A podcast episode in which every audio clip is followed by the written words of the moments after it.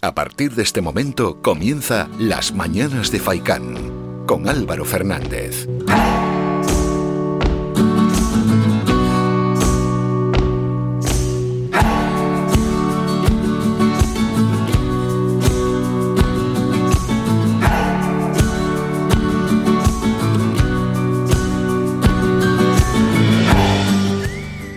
Muy buenos días y bienvenidos a este vuestro programa, Las Mañanas de Faicán, aquí en Radio Faicán. Reciban un saludo de Álvaro Fernández y bienvenidos a este viernes 12 de marzo. Son las 8 y 33 minutos de la mañana y aquí comienza un nuevo programa.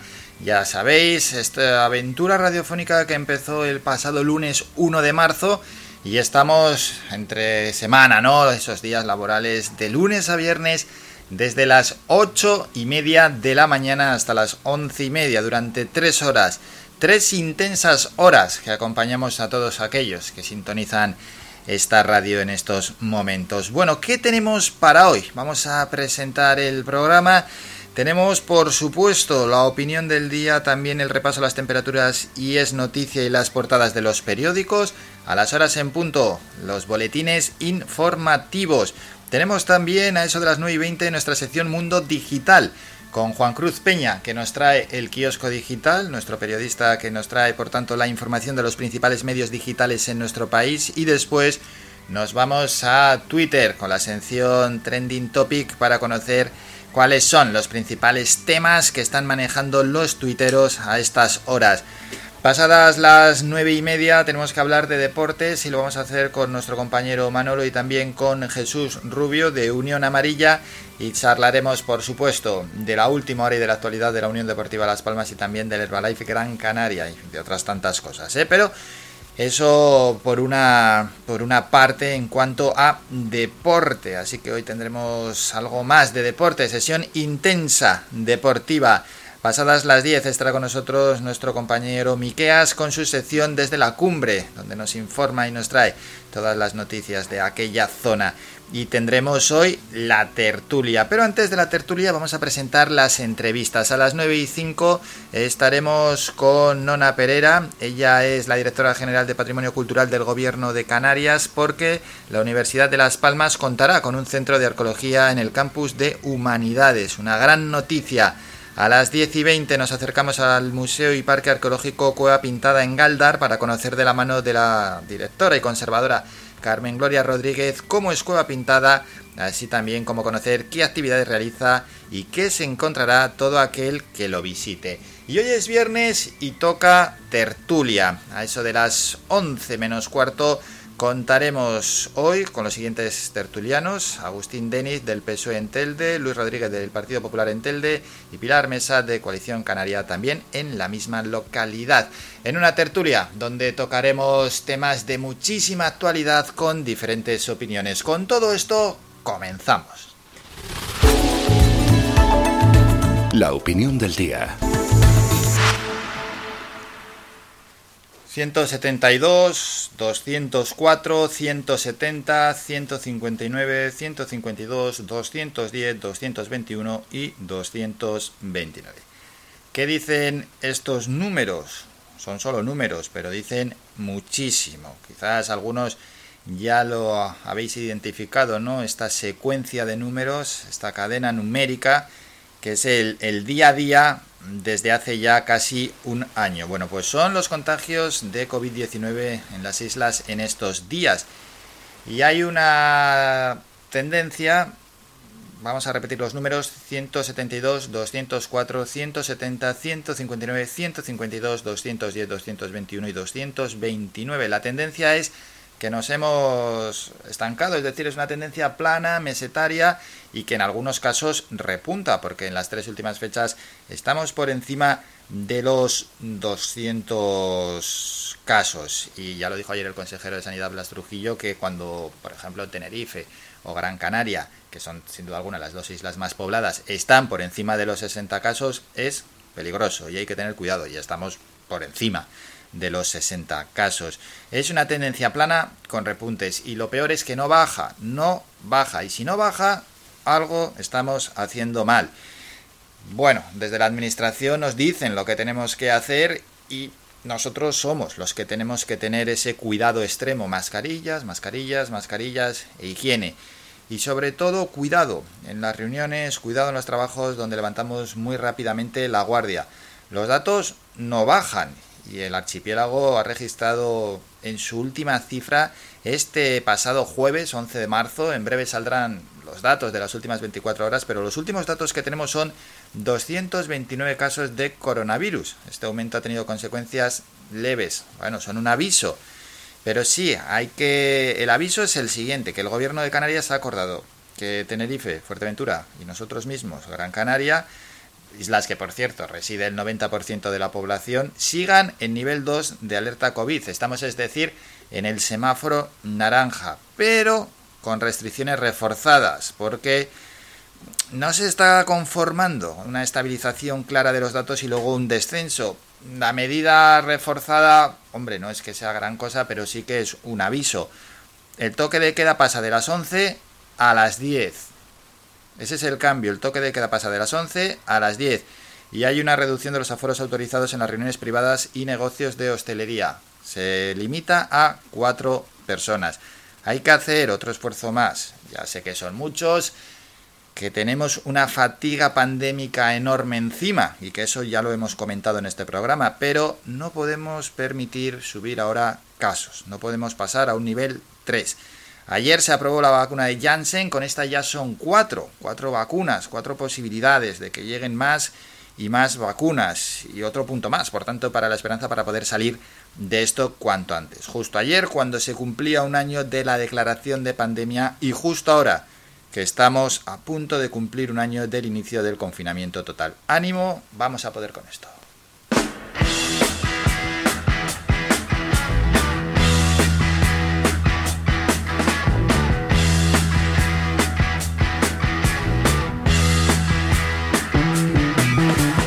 Get your motor running.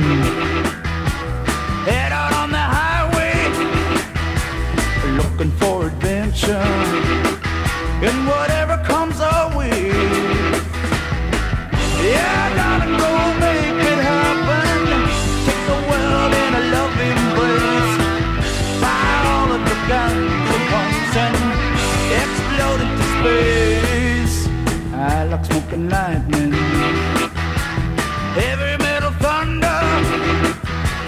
racing with the wind.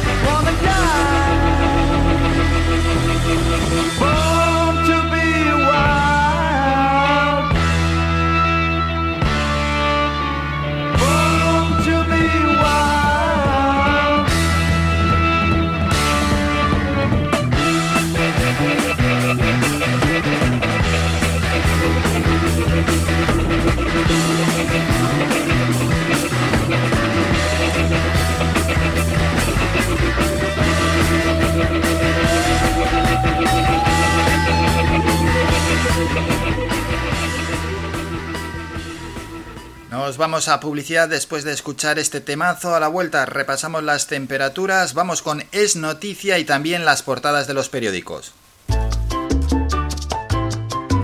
Escuchas Faikan Red de Emisoras.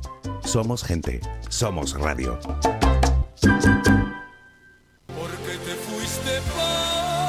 19 de marzo, Día del Padre. Recuérdalo. En Floristería Siempre Viva encontrarás una gran variedad en flores cortadas, claveles, rosas, antulium, lilio, gladiolos. Hacemos arreglos florales. Floristería Siempre Viva. Visítenos. Nos encontrarán en el cruce cementerio San Juan Telde. Floristería Siempre Viva.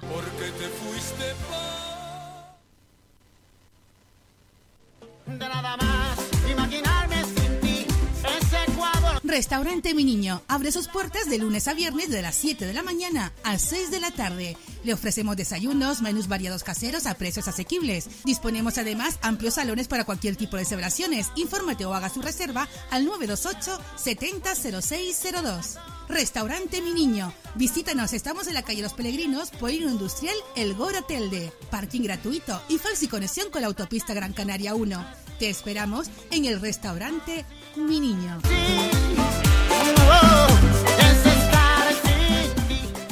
Faikan, red de emisoras. Somos gente, somos radio.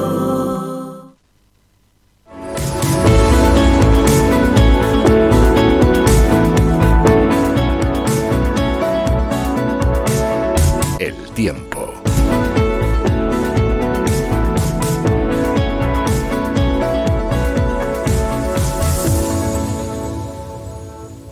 Por tanto con el repaso a las temperaturas. Miramos al exterior y lo que tenemos en estos momentos son cielos cubiertos aquí en Telde, fuera de los estudios de Radio Faicán. Se espera que a lo largo de la jornada, pues el día en esta zona se vaya despejando, tendremos menos nubosidad, esas nubes altas, bueno, lo que lo que viene siendo la tónica habitual y eso mismo sucederá en las Palmas de Gran Canaria, cielos cubiertos, espero que a lo largo también de las próximas horas se irán despejando y hasta que llegue la noche lo que tendremos son nubes altas, temperaturas máximas en torno a los 20 grados y bueno, pues ya lo me imagino que ya lo habéis notado, ¿no? Las rachas de viento son mucho menores, ayer por la tarde ya también se notaban y como mucho hoy llegarán a unas rachas en torno a 30 kilómetros hora, se dejará notar, porque no es que sea poco, 30 kilómetros hora para unas rachas de viento, pero eso sí, no serán tan molestas como al inicio de la semana. Y lo que tenemos en el sur de la isla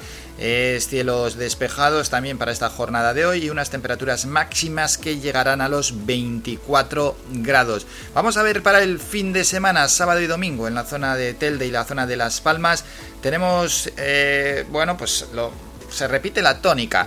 A primera hora del día, cielos cubiertos, luego el día despejará tanto el sábado como el domingo, unas mínimas en torno a 15-16 grados, máximas 21-22 grados. Y en el sur de la isla lo que tenemos es lo siguiente, predominarán los cielos despejados con las temperaturas máximas pues parecidas, 16-17 grados, pero las máximas algo más elevadas, tendremos unas máximas 23-24 grados.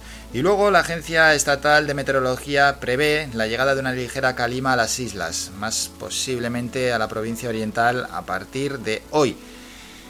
Mm, bueno, mínimamente y, en altura, ¿eh? esa calima no se descarta, digamos, la presencia de ligera calima en altura.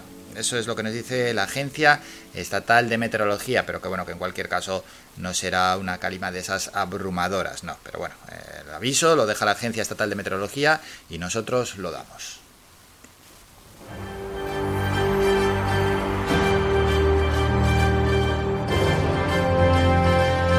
Es noticia. Es noticia, por fin. El gobierno destina 7.000 millones para ayudas directas a empresas. Irán destinadas al turismo, a la hostelería y al comercio y serán gestionadas finalmente por las comunidades autónomas. El plan de ayudas directas para los negocios impactados tras un año de crisis estará dotado con 7.000 millones de euros de los 11.000 millones con los que contará todo este programa de rescate. Ayer se desveló esta cuantía de las subvenciones que podrán recibir las empresas después de varias semanas repletas de negociaciones y un baile de cifras que volvió a provocar las tensiones entre dentro del ejecutivo y esto provocó un retraso en la aprobación. Hoy, por cierto, se celebrará un Consejo de Ministros extraordinario. El importe estaba fijado de antemano desde hace varios días y se sitúa en la franja alta de entre las cantidades previstas. Con esta ayuda se intenta, por tanto, salvar o ayudar ¿no? a centenares de miles de empresarios que están sufriendo las consecuencias de la crisis provocada por la pandemia. Y es que la realidad es de negocios cerrados o con limitación de actividad y sin perspectiva de poder operar con cierta normalidad casi hasta el verano. ¿Qué le vamos a decir, no? a todos esos negocios del archipiélago. El programa cuenta con tres grandes pilares. Además de las ayudas directas, habrá un fondo de reestructuración de los créditos avalado por el ICO durante el año pasado, que gestionará la banca por unos 3.000 millones. Y los 1.000 millones que nos quedan irán destinados al plan de rescate para pymes a través de la empresa estatal Cofides. 7.000 millones para ayudas directas a empresas que van a gestionar las comunidades autónomas. Esas empresas, hostelería, turismo, comercio, ¿no? A todos nos va la cabeza directamente a esos negocios. ¿Es una cantidad suficiente? Y lo más importante, ¿llega a tiempo? Bueno, pues podéis responder y principalmente además, ¿no? Si tenéis un negocio y si estáis muy afectados al 656 60 96 92. Repito el WhatsApp para participar siempre en este programa 656 60 96 92.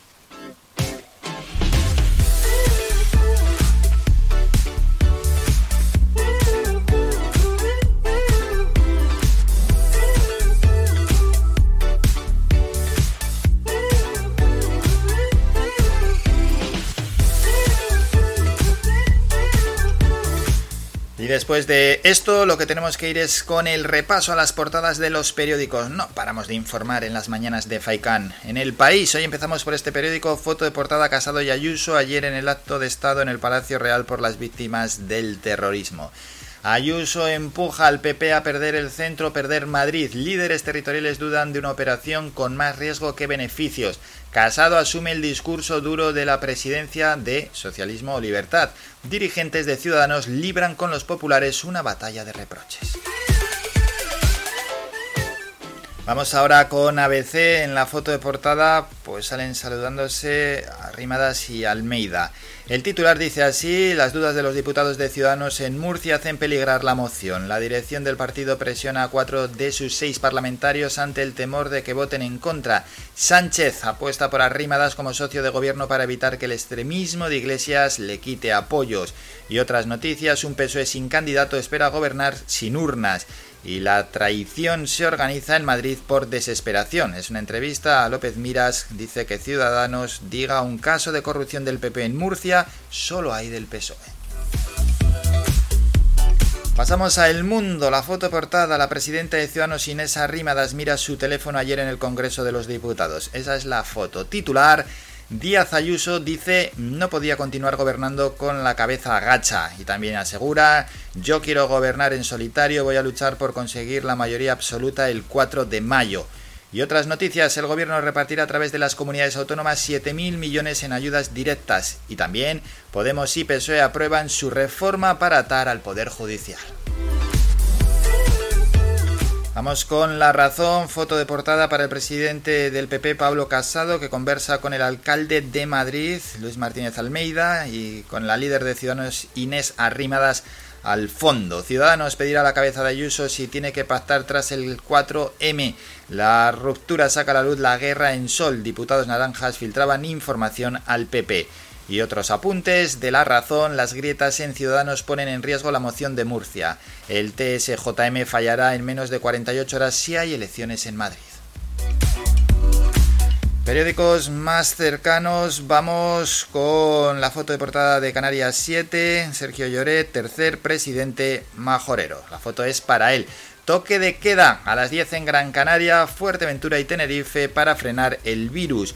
Y otros apuntes, unos 2.000 inmigrantes continúan aún alojados en hoteles y una declaración responsable basta para ampliar las terrazas. Hidalgo asegura que la ciudad apuesta por esa fórmula siempre que sea sin molestias a terceros. A ver qué nos dice la provincia Diario de Las Palmas. Canarias limita las reuniones a 4 y a las 10 horas en casa. Sanidad refuerza las restricciones en Gran Canaria, Fuerteventura y Tenerife, pero salva del cierre la hostelería y los gimnasios. Ante la tendencia al alza del número de contagios, el gobierno canario se adelanta al aumento de la movilidad de la Semana Santa. Y en el diario de avisos, bueno, pues sale una foto de portada de una calle vacía. Se adelanta el toque de queda a las 10 de la noche desde el lunes. El gobierno regional endurece las restricciones a pesar de que Tenerife, Gran Canaria, Lanzarote y Fuerteventura están en el nivel 2. Los grupos se reducen a cuatro personas. La Unión Europea autoriza la vacuna de Johnson Johnson que, al ser de una dosis, facilitará el objetivo de llegar al 70% de la vacunación en verano. Vamos con los periódicos de tirada deportiva. Sergio Ramos sale en el marca. Dice que no hay novedades en su renovación, pero manda un recadito parafraseando a Santiago Bernabéu. No hay jugadores jóvenes y viejos, los hay buenos y malos. El capitán blanco presentó un nuevo documental y se confesó con Ibai Llanos. Sería más fácil traer a Haaland que a Mbappé. Yo no hubiese dejado marchar a Cristiano. La satisfacción de haber eliminado al Barça está ahí. Y de rescatar que ayer el el Villarreal le ganó 0-2 al Dinamo de Kiev. También hubo otro partido, el Granada le ganó 2-0 al Molde. Y en el diario AS sale Sergio Ramos. Puedo rendir 5 años más. Sergio Ramos se confiesa, no hay nada nuevo de mi renovación, pero estoy tranquilo. El día que me vaya quiero que sea por la puerta grande. Ir al Barça, no hay dinero en el mundo para que eso pase. Y vamos con el mundo deportivo. Objetivos. La nueva directiva tiene sobre la mesa diversas opciones de calidad pese a los apuros económicos. Objetivos para el Barça, Kun Agüero, Erling Haaland, David Zalaba, Eric García y Memphis Depay. Esos serían los algunos, ¿no? de los refuerzos que quiere el Fútbol Club Barcelona.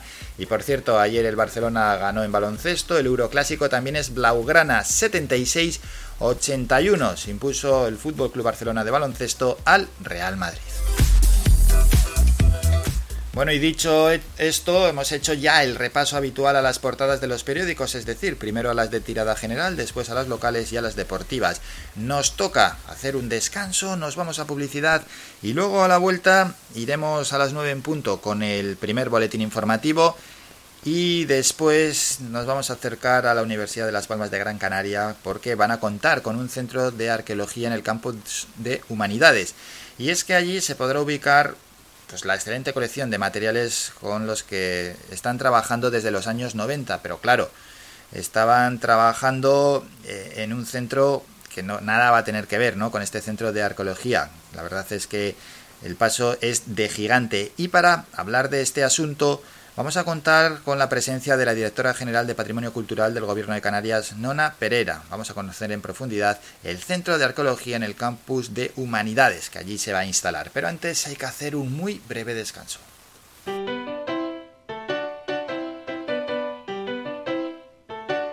Estás escuchando Faikan Red de emisoras Gran Canaria. Sintonízanos en Las Palmas 91.4. Faikan Red de emisoras. Somos gente, somos radio.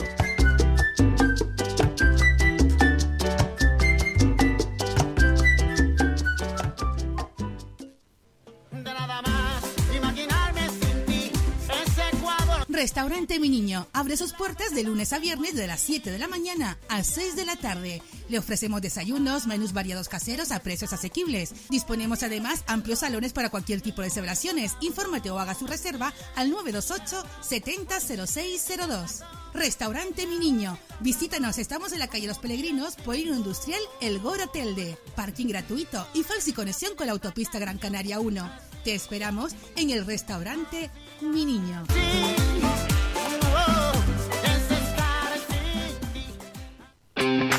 El Bingo Avenida, Bingo Triana, Bingo Gran París, Bingo La Ciel y Bingo Arucas han reabierto ya sus puertas con mayores premios y primas especiales.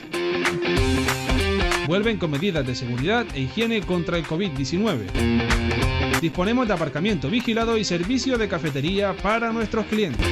Vende Belingo y prueba suerte. Te esperamos. Juega de forma responsable. El abuso puede provocar ludopatía. Prohibido a menores de 18 años. Síguenos en nuestras redes sociales. Estamos en Facebook, Twitter e Instagram. Búscanos como Radio Faikán FM y descubre todas nuestras novedades. Somos la mejor información, música y entretenimiento. Las mañanas de Faikán.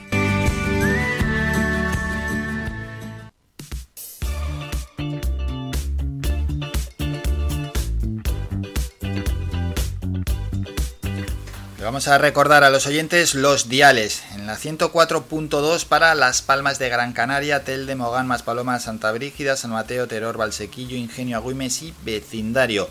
La 91.4 la podéis sintonizar en Las Palmas de Gran Canaria. La 95.2 en Artenara, 94.5 en Maspalomas, 100.4 en Tunte y la 91.6 en Arrecife, Lanzarote. Esos son los diales para escuchar eh, Radio Faikán y para escuchar nuestro programa. Y recordamos que hoy, a eso de las 11 menos cuarto hasta las 11 y media, toca la tertulia.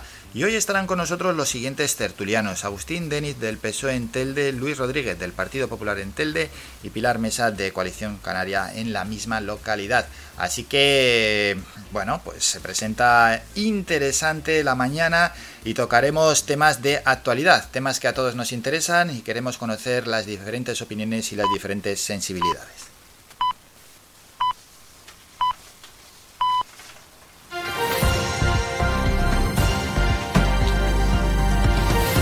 Noticias.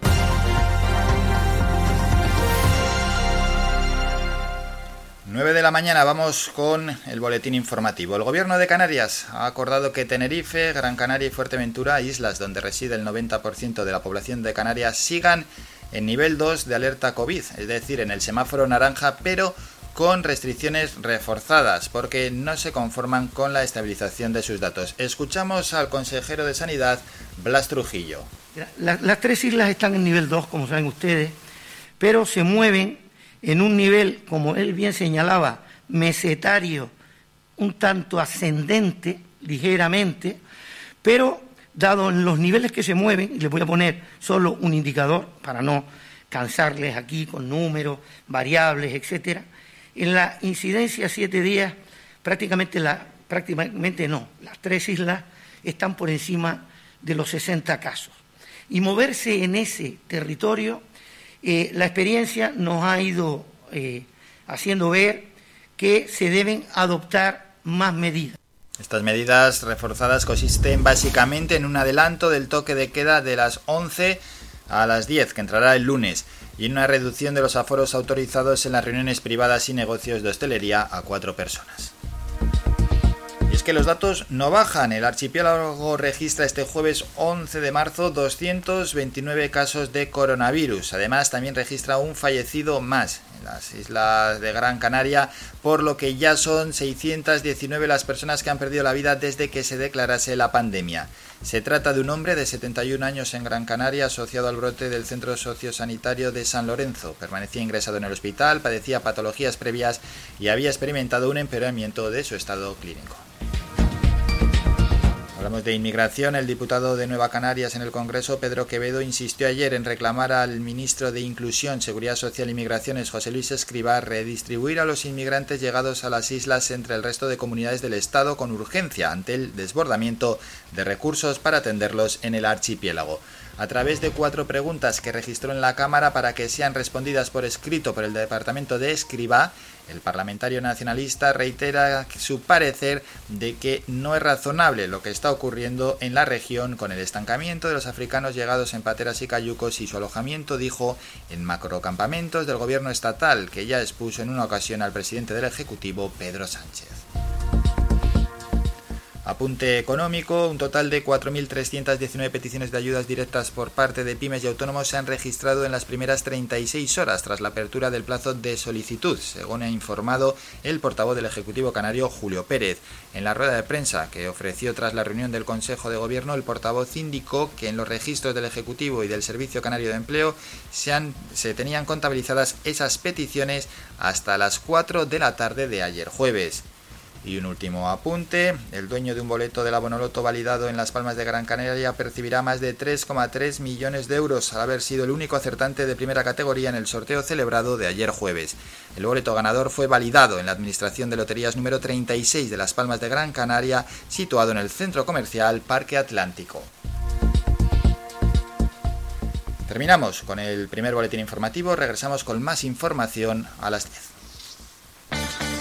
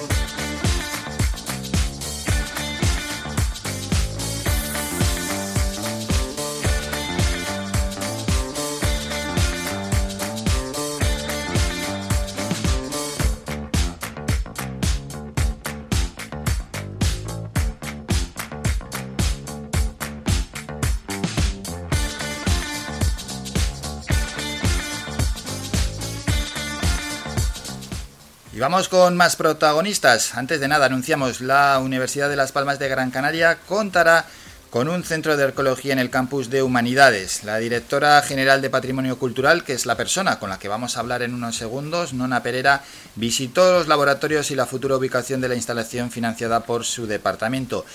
La universidad bueno, va a contar con un nuevo centro de arqueología en ese campus de humanidades donde se va a poder ubicar finalmente lo que podemos calificar de una excelente colección de huesos, cerámicas, mmm, herramientas, ¿no? con las que se trabajaba desde hace décadas, concretamente desde los años 90. Un centro que cuenta con la financiación del Gobierno de Canarias y está dentro del acuerdo del convenio firmado por la Consejería de Educación, Universidades, Cultura y Deportes y la Universidad Pública. Así que, ¿quién mejor que la propia directora general de Patrimonio Cultural del Gobierno de Canarias para hablarnos de este asunto? Con ella hablamos en unos segundos.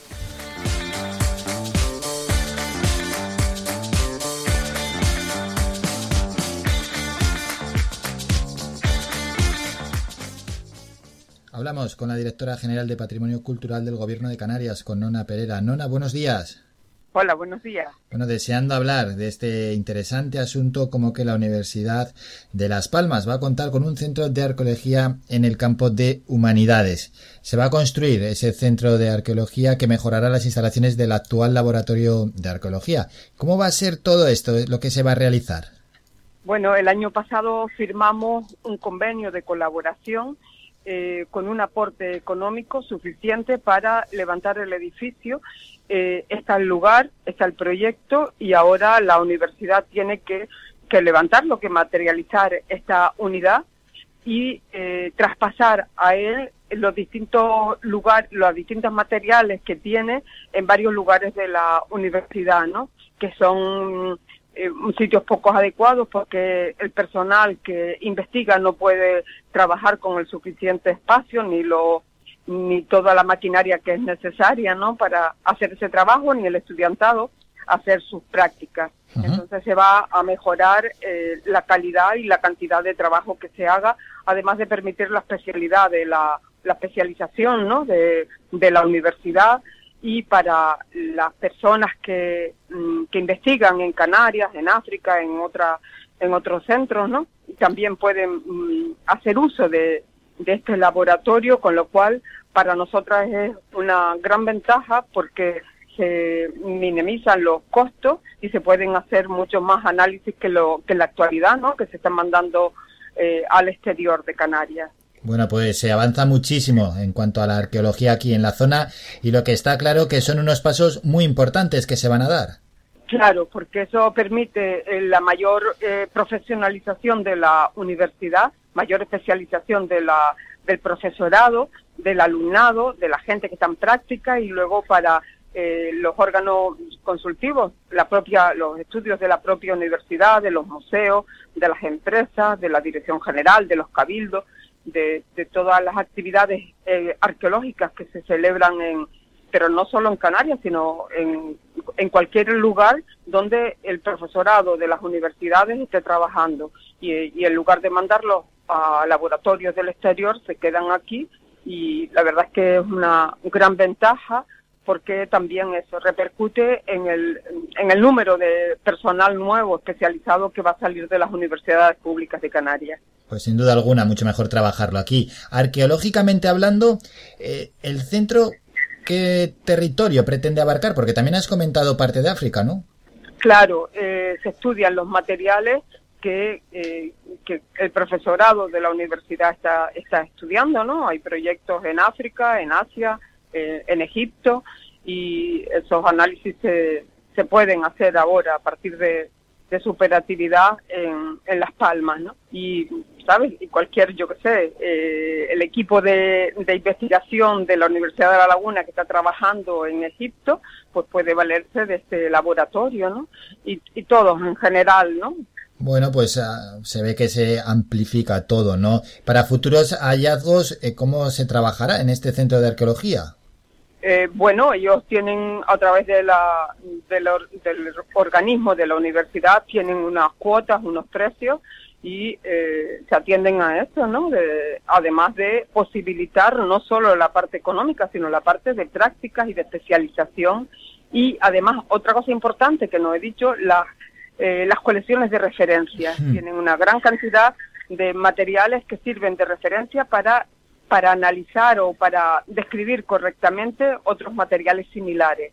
Y eso es una gran ventaja, ¿no? De, todo, porque en una excavación arqueológica no solo se estudian lo, la cerámica, los huesos, sino también eh, pues todo lo que tenga que ver con, las, los- la- las sustancias que, que ayudan a datar, a, a poner tiempo en esos materiales, los insectos, las partes mm, invisibles de, de la arena, ¿no? Como pueden ser las semillas, a través de la flotación se consiguen y luego se analizan y se, se van describiendo. Y eso es, de verdad, una gran ventaja porque hasta ahora eh, estaban muy limitados esos análisis en Canarias. Vamos, que todas esas colecciones van a ser accesibles para docentes, para estudiantes, que todo va a estar centralizado, porque es que esto era más que necesario. Claro, sí, sí, sí. Eh, bueno, por toda la actividad arqueológica que se desarrolla en Canarias, ¿no? Y personal canario en el extranjero, pues sumamente importante, porque también es la especialización de, de las universidades públicas de Canarias. Bueno, pues un referente que va a ser, por tanto, nona para Canarias, pero también posiblemente para más allá. Claro, sí, sí. Desde luego, sí. Y todo un campo nuevo que se abre de, de estudio en flora, en fauna, en todo microbiología, todo lo que tenga que ver, ¿no? Con contenidos estomacales, todo todo un mundo nuevo que se abre para saber más del pasado y de nosotras mismas en el presente. Pues estamos de enhorabuena porque la Universidad de Las Palmas de Gran Canaria contará con un centro de arqueología en el campo de humanidades. Y nos lo ha contado Nona Pereira, la directora general de Patrimonio Cultural. Nona, ¿algo más que quieras añadir sobre este asunto o también sobre arqueología o algo mm, Bueno. directamente de patrimonio cultural? Bueno, que no solo la parte de arqueología no solo es una ciencia por- a través de la cual podemos saber el pasado, sino en Canarias es un elemento identitario, estructural, ¿no? Que da cohesión a la sociedad que vivimos en, en las islas. Y por eso también este centro de referencia es sumamente importante. Dicho queda, Nona, gracias por estos minutos. Un saludo. Un saludo y muchas gracias. Somos la mejor información, música y entretenimiento. Las mañanas de Faikán. Esa charla que hemos tenido con Nona Pereira. Ahora nos toca pues bueno, tranquilizarnos un poco. En breve nos vamos a ir a publicidad y luego a la vuelta estaremos con nuestro compañero Juan Cruz Peña, quien nos tiene que traer todo el kiosco digital, nos traerá por tanto la información de los principales medios digitales y también nosotros iremos con ese trending topic, ¿no? Con las tendencias en Twitter, a ver de qué hablan los tuiteros, porque la verdad es que pues, estoy echando una ojeada por encima y los temas son muy, muy, muy variados. ¿Más asuntos que tendremos? Pues en una en un cuarto de hora, 20 minutos, hablaremos de deporte con nuestros compañeros Manolo y Jesús y recordamos hoy la tertulia, porque para eso es viernes. A las 11 menos cuarto empezará la tertulia de las mañanas de Faikán de todos los viernes. El anterior viernes pues fue nuestra primera tertulia. Hay que recordar que llevamos dos semanas de programa y estarán con nosotros hoy aquí Agustín Deniz, él es del Partido Socialista Obrero Español en Telde. Luis Rodríguez del Partido Popular en Telde y Pilar Mesa de Coalición Canaria en la misma localidad. Y vamos a tocar pues temas que tienen que ver con la actualidad, por ejemplo, estos datos últimos que hemos dado, ¿no? De los casos de COVID en nuestras islas que no terminan de bajar y por tanto pues hay que ver con las nuevas medidas si esas medidas son suficientes, si no, las medidas que han puesto desde Sanidad, de por ejemplo aquí en Gran Canaria, también en otras dos islas, mm, cambiar los horarios de toque de queda. Vamos a tener que estar desde la próxima semana, en vez de a las 11 de la noche, a las 10 de la noche en casa y las reuniones se van a limitar a cuatro personas. Esas son algunas de las modificaciones. Bueno, queremos conocer la opinión de, de los eh, tertulianos, también conocer ¿no? su opinión sobre el cierre perimetral en Semana Santa, en torno a Canarias que no se cierra, los cambios, por supuesto, en la política nacional, esa moción de censura, posible moción de censura en Murcia, las elecciones en Madrid. ¿Cómo ven estos movimientos dentro de la política y cómo puede afectar ¿no? al futuro de sus partidos? Con ellos charlaremos, lo dicho, desde las 11 menos cuarto. Luego también hay más temas, pero veremos a ver los que nos da tiempo a tocar en esos 45 minutos. Son las 9 y cuarto, nos vamos a publicidad y a la vuelta volvemos con Mundo Digital. Primero el periodista Juan Cruz Peña con el kiosco digital y después Trending Topic. Escuchas Faikan Red de Emisoras, Las Palmas 91.4. Somos gente, somos radio. Ven al restaurante La Cofradía de Pescadores de Arguineguín, bajo la dirección de Manolo El Picao. Abierto los martes y de jueves a domingo, de 12 del mediodía a 11 de la noche. Lunes y miércoles cerrado por descanso del personal. Aparcamiento gratuito para todos nuestros clientes. Especialidad en pescado fresco del día, pulpito frito, gofio escaldado y gran variedad de postres caseros.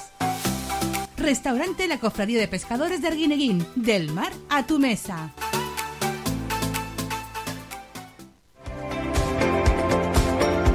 ¿Necesitas tramitar documentación sobre herencias, expedientes de dominios, levantamientos topográficos, declaraciones de obras, legalización de propiedades, inscripción en el registro? Grupo Robla cuenta con abogados especializados con más de 40 años de experiencia. Grupo Robla, Avenida de Escalerita, 42 Local C, Las Palmas de Gran Canaria. Teléfono 928 22 80 16. Para cualquier problema, la mejor solución, Grupo Robla.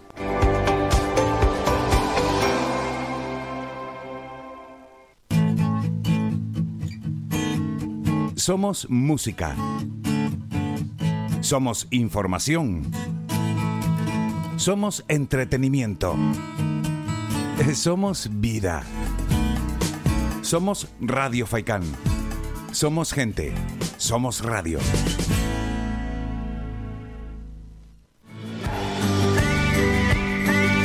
Escuchas Las Mañanas de Faikán con Álvaro Fernández.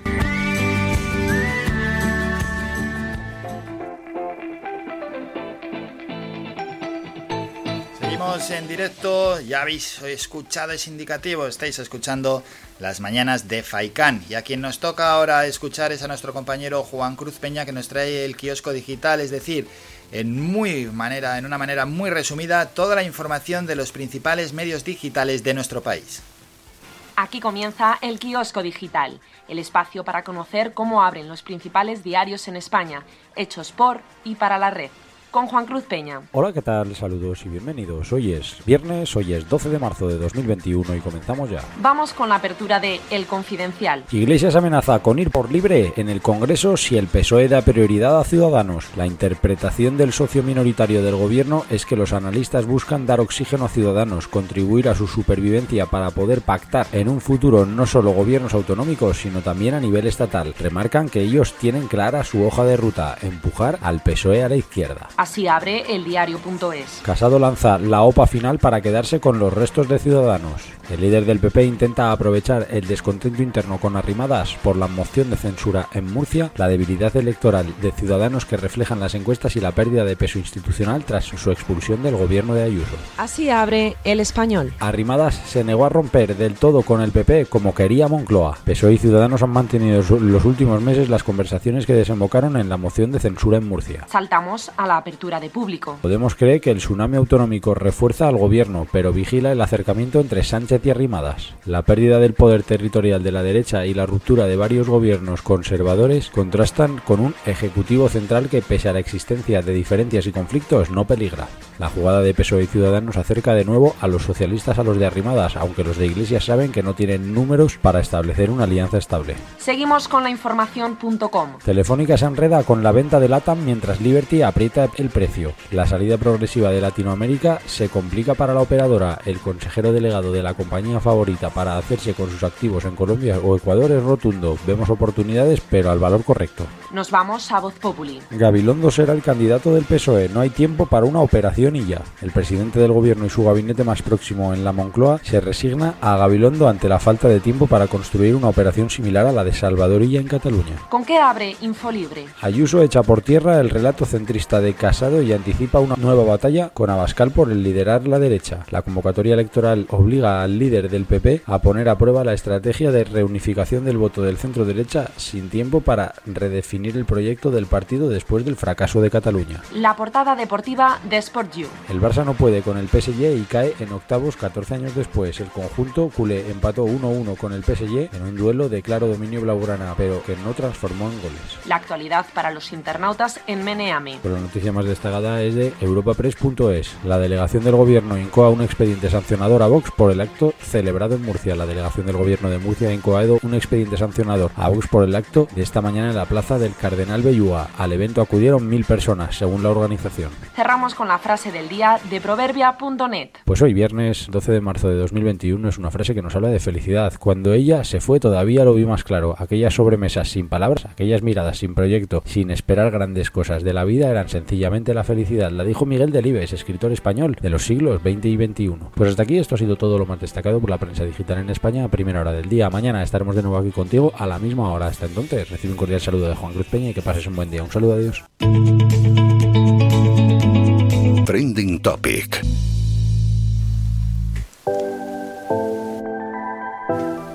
¿Y quién mejor que Miguel Delibes para cerrar la sección del kiosco digital tal día como hoy? Ahora lo vamos a descubrir. Muchas gracias Juan Cruz Peña por traernos toda esa información. Gracias, te esperamos ya el próximo lunes. Tenemos lo siguiente, nos vamos a Twitter con esta sección Trending Topic para conocer qué es lo más destacado. Primer, la primera tendencia en estos momentos es votar PSOE. Vamos a entrar en esa tendencia a ver qué nos cuentan los tuiteros. Y tenemos lo siguiente, José Zaragoza del PSC, al romper con Ciudadanos para convocar elecciones en Madrid, significa que el Partido Popular quiere gobernar España en coalición con las ultrarreaccionarias huestes de Abascal. Votar PP es votar Vox. Y a ver qué más tenemos por ahí. Bueno, sobre todo la tendencia la están marcando no los tweets destacados que traemos generalmente aquí a esta sección, sino de, de otro tipo de tuiteros. Y bueno, pues están dando bastantes palos. Vamos a cambiar y vamos con lo siguiente. Hades Nintenderos es la segunda tendencia. Feliz viernes a todos, feliz fin de. Habitualmente se suelen colocar estos hashtags. Eh, Sergio Ramos se ha colocado ahí. Vamos a ver qué dicen Sergio Ramos. El propio Sergio Ramos en su cuenta de Twitter es tendencia. Dice así. La leyenda de Sergio Ramos de Prime Videos ya tiene fecha de estreno 9 de abril en España, 18 de junio en el resto del mundo. Esa es la fecha del estreno del documental de Sergio Ramos, para el que tenga tanto interés en ver este asunto. Pero Sergio Ramos también es noticia por una entrevista con Ibai Llanos y sus palabras han sido recogidas en muchos medios. Samuel Vargas dice Sergio Ramos no hubiese dejado salir a Cristiano Ronaldo, perdió Cris y perdió el Real Madrid. Son relaciones que deben ser de por vida. El marca, a ver qué dice. ¿Estás de acuerdo con Sergio Ramos? ¿Quién perdió más, el Madrid o Cristiano? Y Bola VIP Argentina, el Boca Juniors siempre me simpatizó un poco más que River. Si me tengo que quedar con uno de los dos, me quedo con Boca por Juan Román Riquelme y la bombonera, dijo Sergio Ramos. Bueno, esas declaraciones recogidas por un medio argentino. Vamos a continuar. F1 Testing es otra tendencia, nos metemos en ella, dicen así, soy motor, la parrilla 2021 posa antes de los test, ahí está Fernando Alonso, F1. Escudería Telmex, dicen Checo Pérez, ya está en Bahrein, listo para F1 testing. Él tomará acción el sábado y el domingo compartirá el auto con su compañero de equipo. Más impresiones, algunas imágenes o con Leclerc, Vettel y Mike Schumacher en ese hashtag F1 Testing. A ver la periodista Noemí de Miguel que dice Mercedes tiene algún problema con el cambio y ha optado por sustituir la caja de cambios. Pesa el tiempo limitado de test esta temporada, solo tres días. F1 Testing. Cambiamos, dejamos la Fórmula 1. Otra tendencia, la Guardia Civil nos explota. Rosé, Ana Rosa, Pablo Iglesias e Irene Montero. Otra vez se ha repetido este, esta tendencia. Y tenemos Tony Cantó, que es muy activo. Dice el meteórico ascenso de la niñera de Pablo Iglesias e Irene Montero. Formación bachillerato. Experiencia laboral ninguna. Profesión activismo social. Ahora es asesora nivel 30, el grado más alto de la administración pública. 51.945 euros anuales. Eso dice Tony Canto. Rubén Sánchez de Facua, dice Eduardo Inda y el redactor de OK Diario Alejandro Entrambasagua serán juzgados por presunto acoso a los hijos de Pablo Iglesias e Irene Montero. Volvemos a las tendencias. Miguel Delibes, con la frase de Miguel Delibes, cerraba Juan Cruz Peña. Y tenemos lo siguiente, es tendencia ahora en estos momentos. Biblioteca Nacional, el 12 de marzo de 2010 fallecía el escritor Miguel Delibes, una de las voces indispensables de la generación literaria de posguerra. Litterland dice He sido infiel a un periódico, a una novia, a unos amigos, a todo con lo que me he sentido bien. He sido fiel a mi pasión periodística, a la caza. Lo mismo que hacía de chico lo he hecho de mayor, con más perfeccionamiento, con más sensibilidad, con mayor mala leche. Miguel Delibes. Y el diario.es dice, un pueblo sin literatura es un pueblo mudo. Miguel Delibes nos dejaba tal día como hoy en 2010. Y vamos a terminar con otras tendencias. Tenemos Parlament, Roblox, Alpine, Baños, Eduardo Inda, Marlasca, AstraZeneca, Laura Borrás, El 12, Prisa, Aston Martin, Viernes 12, Bildu, Plus Ultra, Lo País, Pymes, etc. Pues esas son las tendencias en estos momentos en Twitter. Así están los tuiteros y esto es lo que lanzan.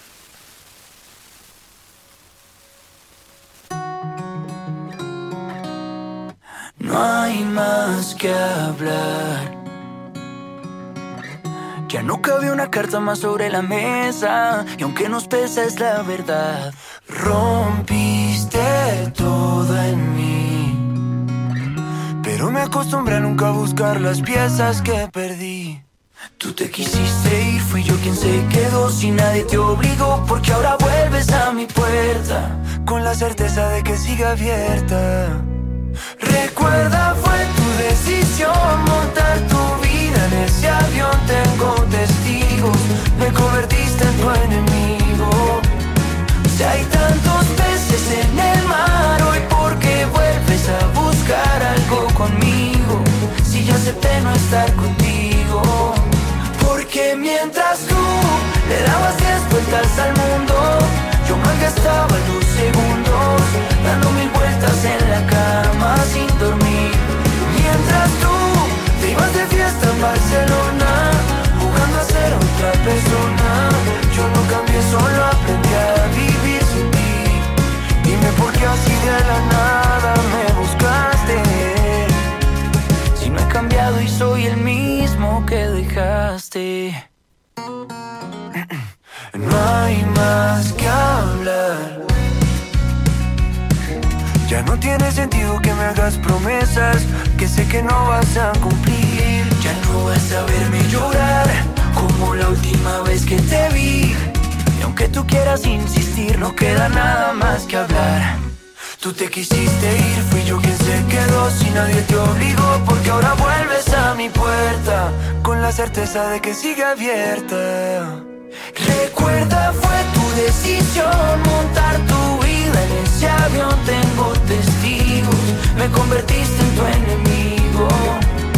Si hay tantos peces en el mar Hoy por qué vuelves a buscar algo conmigo Si ya acepté no estar contigo. Porque mientras tú le dabas diez vueltas al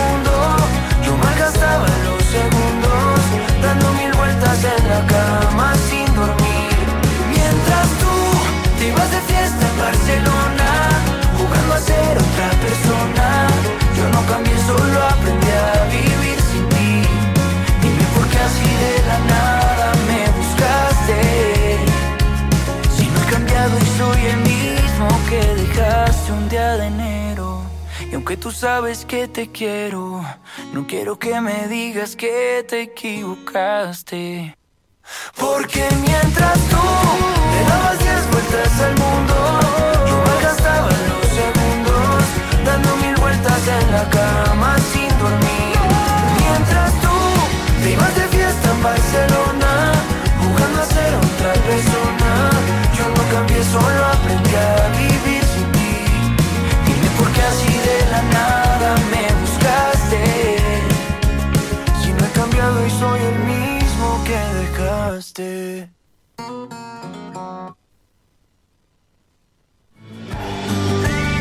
Somos la mejor información, música y entretenimiento. Las mañanas de Faikán. Nueve y media de la mañana y lo que tenemos que hacer ahora es un descanso. A la vuelta volvemos para hablar de deporte. Hablaremos del deporte más cercano con nuestros compañeros, con Manolo y con Jesús.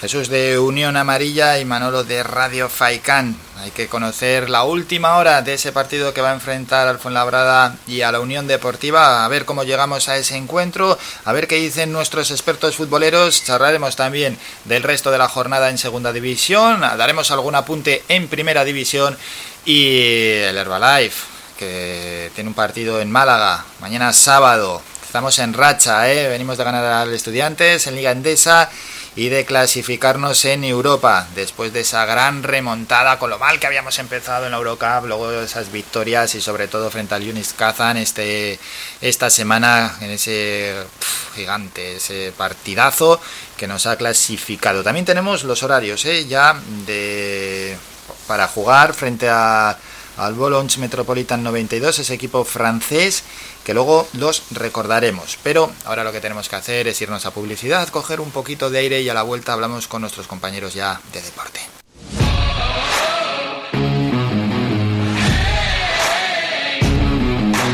La actualidad deportiva.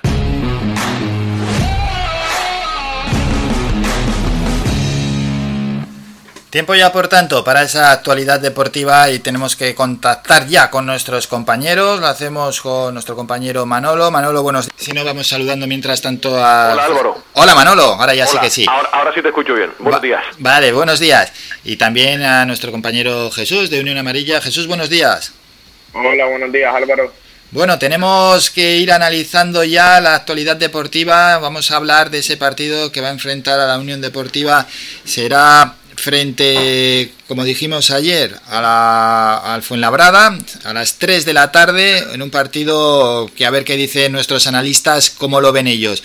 Manolo, ¿cómo ves ese encuentro? Bueno, pues vamos a ver si no se nos atraganta el almuerzo mañana en una cancha complicadísima para la Unión Deportiva Las Palmas. Hay que recordar que el Fuenlabrada, pese a su irregularidad esta temporada y la destitución de José Ramón Sandoval, ahora tiene nuevo entrenador, un viejo conocido eh, por, por parte de todos, pues fue el técnico además del Club Deportivo Tenerife, José Luis eh, Oltra, que además le tiene bien tomada la medida a la Unión Deportiva Las Palmas y he estado leyendo que desde el 12 de diciembre eh, de la pasada del pasado año no pierde el Fuenlabrada en su terreno de, de juego. Es una cancha siempre eh, complicada y vamos a ver la cara que nos ofrece mañana la Unión Deportiva Las Palmas, ¿no? Porque esto es como una moneda al, aire, no sabes con qué carta quedarte esta temporada con la Unión Deportiva, que es capaz de, de lo mejor y de lo, y de lo peor, y de ahí eh, la situación clasificatoria. Yo siempre digo, Álvaro, que la tabla clasificatoria es como el algodón, no engaña absolutamente a nadie. Estás donde realmente te mereces, ¿no? Y la Unión Deportiva está ahora mismo en tierra de nadie por méritos o de méritos propios esta, esta temporada. Vamos a ver lo que sucede en este tramo final de la, de la competición, pero desde luego que mañana es una oportunidad buena para reivindicarse. Hay que recordar que recuperas efectivos también para el choque de, de mañana. Vuelve Sergio Araujo. Vamos a ver si Robert finalmente está en la lista de, de convocados después de pasar por el COVID y está con algún que otro problemilla. Perdemos a Michael Mesa, recuperamos a Dani, a Dani Castellano. En cualquier caso, hoy hablará el, el entrenador y dará la última hora a Pepe Mel tras la sesión matinal que tendrá lugar en, en Barranco Seco. Lo que dices es que la tabla, la clasificación no miente y mucho menos cuando llevamos ya 28 jornadas.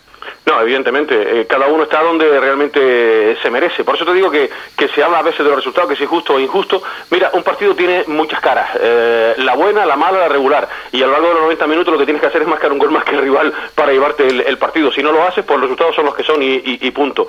Y desde luego que ahora mismo estamos en tierra de nadie, entre otras cosas porque eh, la plantilla de la Unión Deportiva Las Palmas ha demostrado su tremenda irregularidad a lo largo del, del campeonato y desde luego hay que buscar lo antes posible los 50 puntos. Yo empezaré a respirar, Álvaro, cuando Las Palmas tenga 50 puntos, porque desde luego eh, uno no se puede fiar lo más mínimo de esta categoría tan irregular, porque salvo tres o cuatro equipos que marcan un poco la, la diferencia y que tampoco se comen a nadie, y, y- y Las Palmas dio buena cuenta de ello al ganarle al, al Leganés y al, y al Mallorca, pero desde luego que eh, el equipo a mí por lo menos no, no termina de, de convencerme esta, esta temporada, y no sé con qué cara, con qué cara quedarme de- del equipo, ¿no? que es capaz de lo mejor y de, y de lo peor. Desde luego mañana es una buena prueba, prueba de fuego para intentar ver otra vez a ese de, de titular y vamos a ver si eh, Sergio Araujo también lo acompaña o no. Eh, Rafa Mujica también está por ahí, tienes un buen tridente ahí. Vamos a ver lo que decide finalmente mañana el, el técnico, ¿no? A ver si en este caso, bueno, pues es optimista o no es optimista Jesús. Sí, bueno, a priori, como todo partido que Las Palmas disputa de visitante, se nos pone difícil, ya que Las Palmas solo esta temporada ha ganado un partido, fue en campo del Mallorca, y ya por fin, tras muchas jornadas, Pepe Mel ha podido lograr tener una amplia gama de jugadores entre los que elegir, gracias a recuperación, parece, de Robert, recuperación tras sanción de Araujo, Dani Castellano, entonces el técnico va a tener que decidir entre muchos jugadores de mucha calidad esas cuatro posiciones de arriba a quién le da ese puesto de titular. Porque Mújica lo venía lo viene haciendo muy bien ese parece que cuando jugó de titular el último partido se nota con ese hambre de marcar goles Pejiño ni que decir el gol que marca ante el Cartagena entonces tiene un bendito problema Pepe Mel que yo creo que ya esperando varias semanas de poder disfrutar de una plantilla tan amplia y con tanta calidad de jugadores como tiene Manolo, ¿a quién pondrías adelante de todo ese análisis que nos ha hecho Jesús?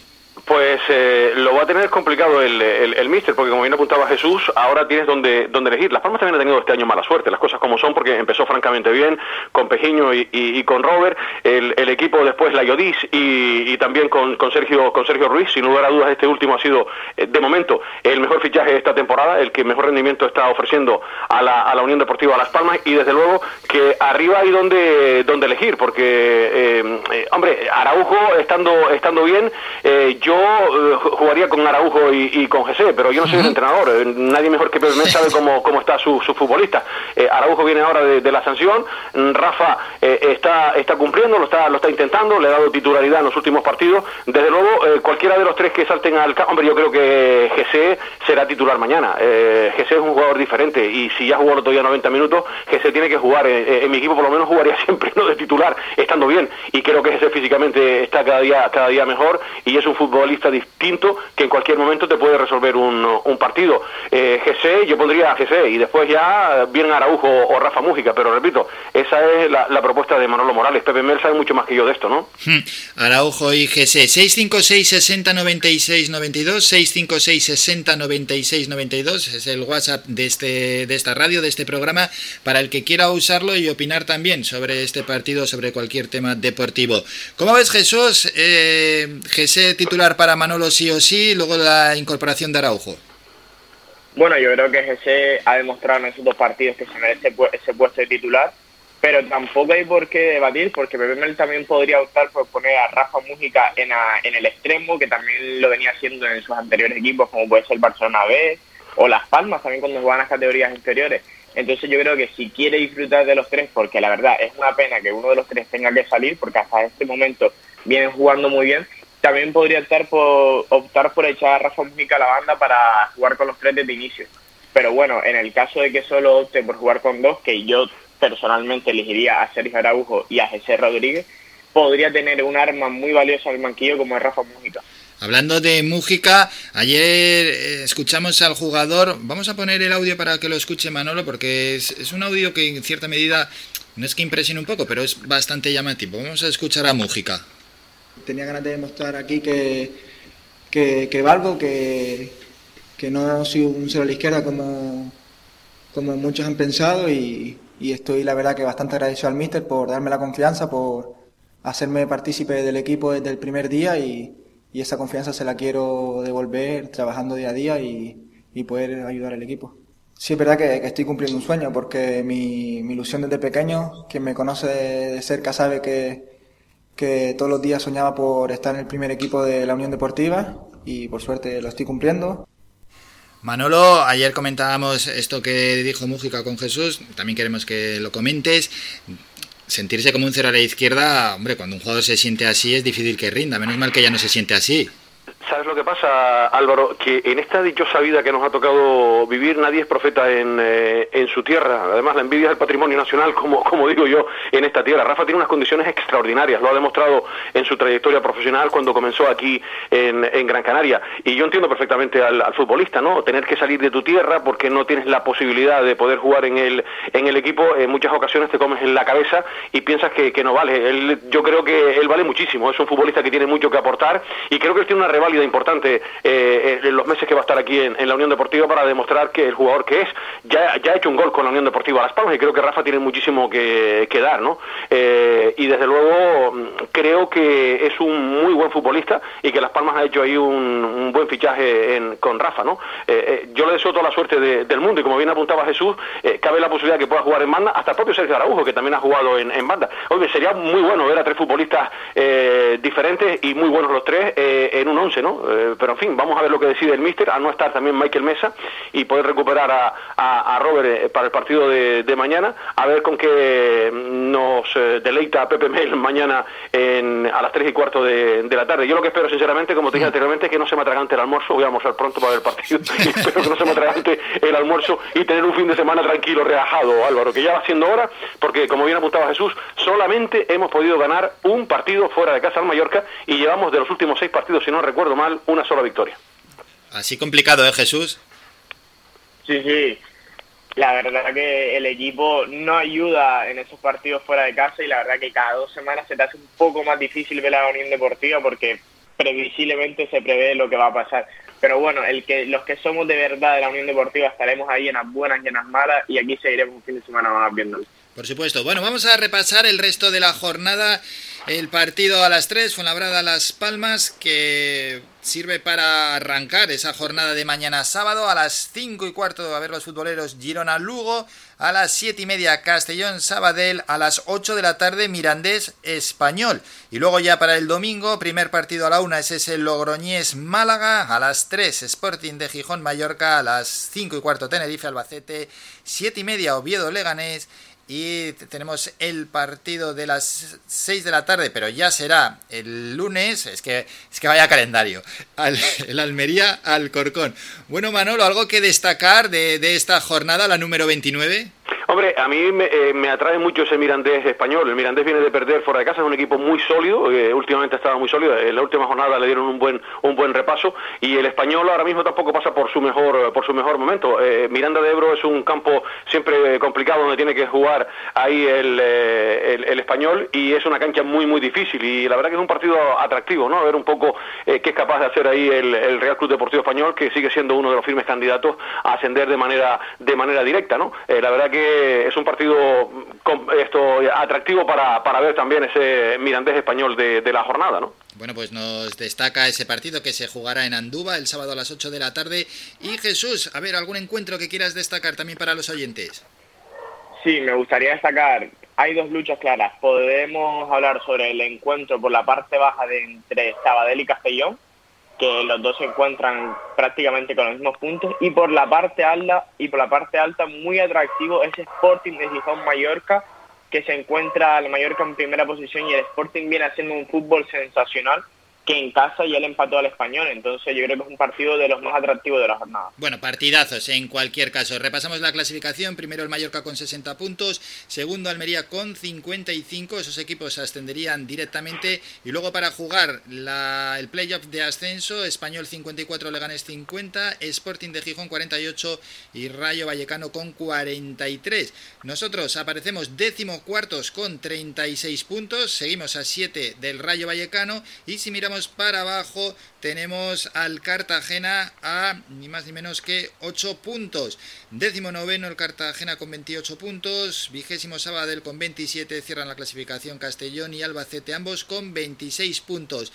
Manolo, otra jornada más en la que estamos ahí, eh, lo que dijimos, en tierra de nadie, tú deseando llegar a los 50 puntos, pero para eso hay que ganar al Fuenlabrada, eh, que lo tenemos con, en este caso también, 36 puntos ese respiro. Tú siempre piensas, ¿verdad?, en los 50 puntos, siempre lo dices. Yo siempre pienso en el primer objetivo, eso ha comentado el presidente Miguel Ángel Ramírez, los 50, los 50 puntos. Después podremos entrar en disquisiciones si eh, hay plantilla o no para luchar por el por eh, la promoción de, ascenso. Yo particularmente, habida cuenta de la tremenda irregularidad de Las Palmas y por lo que estoy viendo un fin de semana así, yo también, yo creo que no.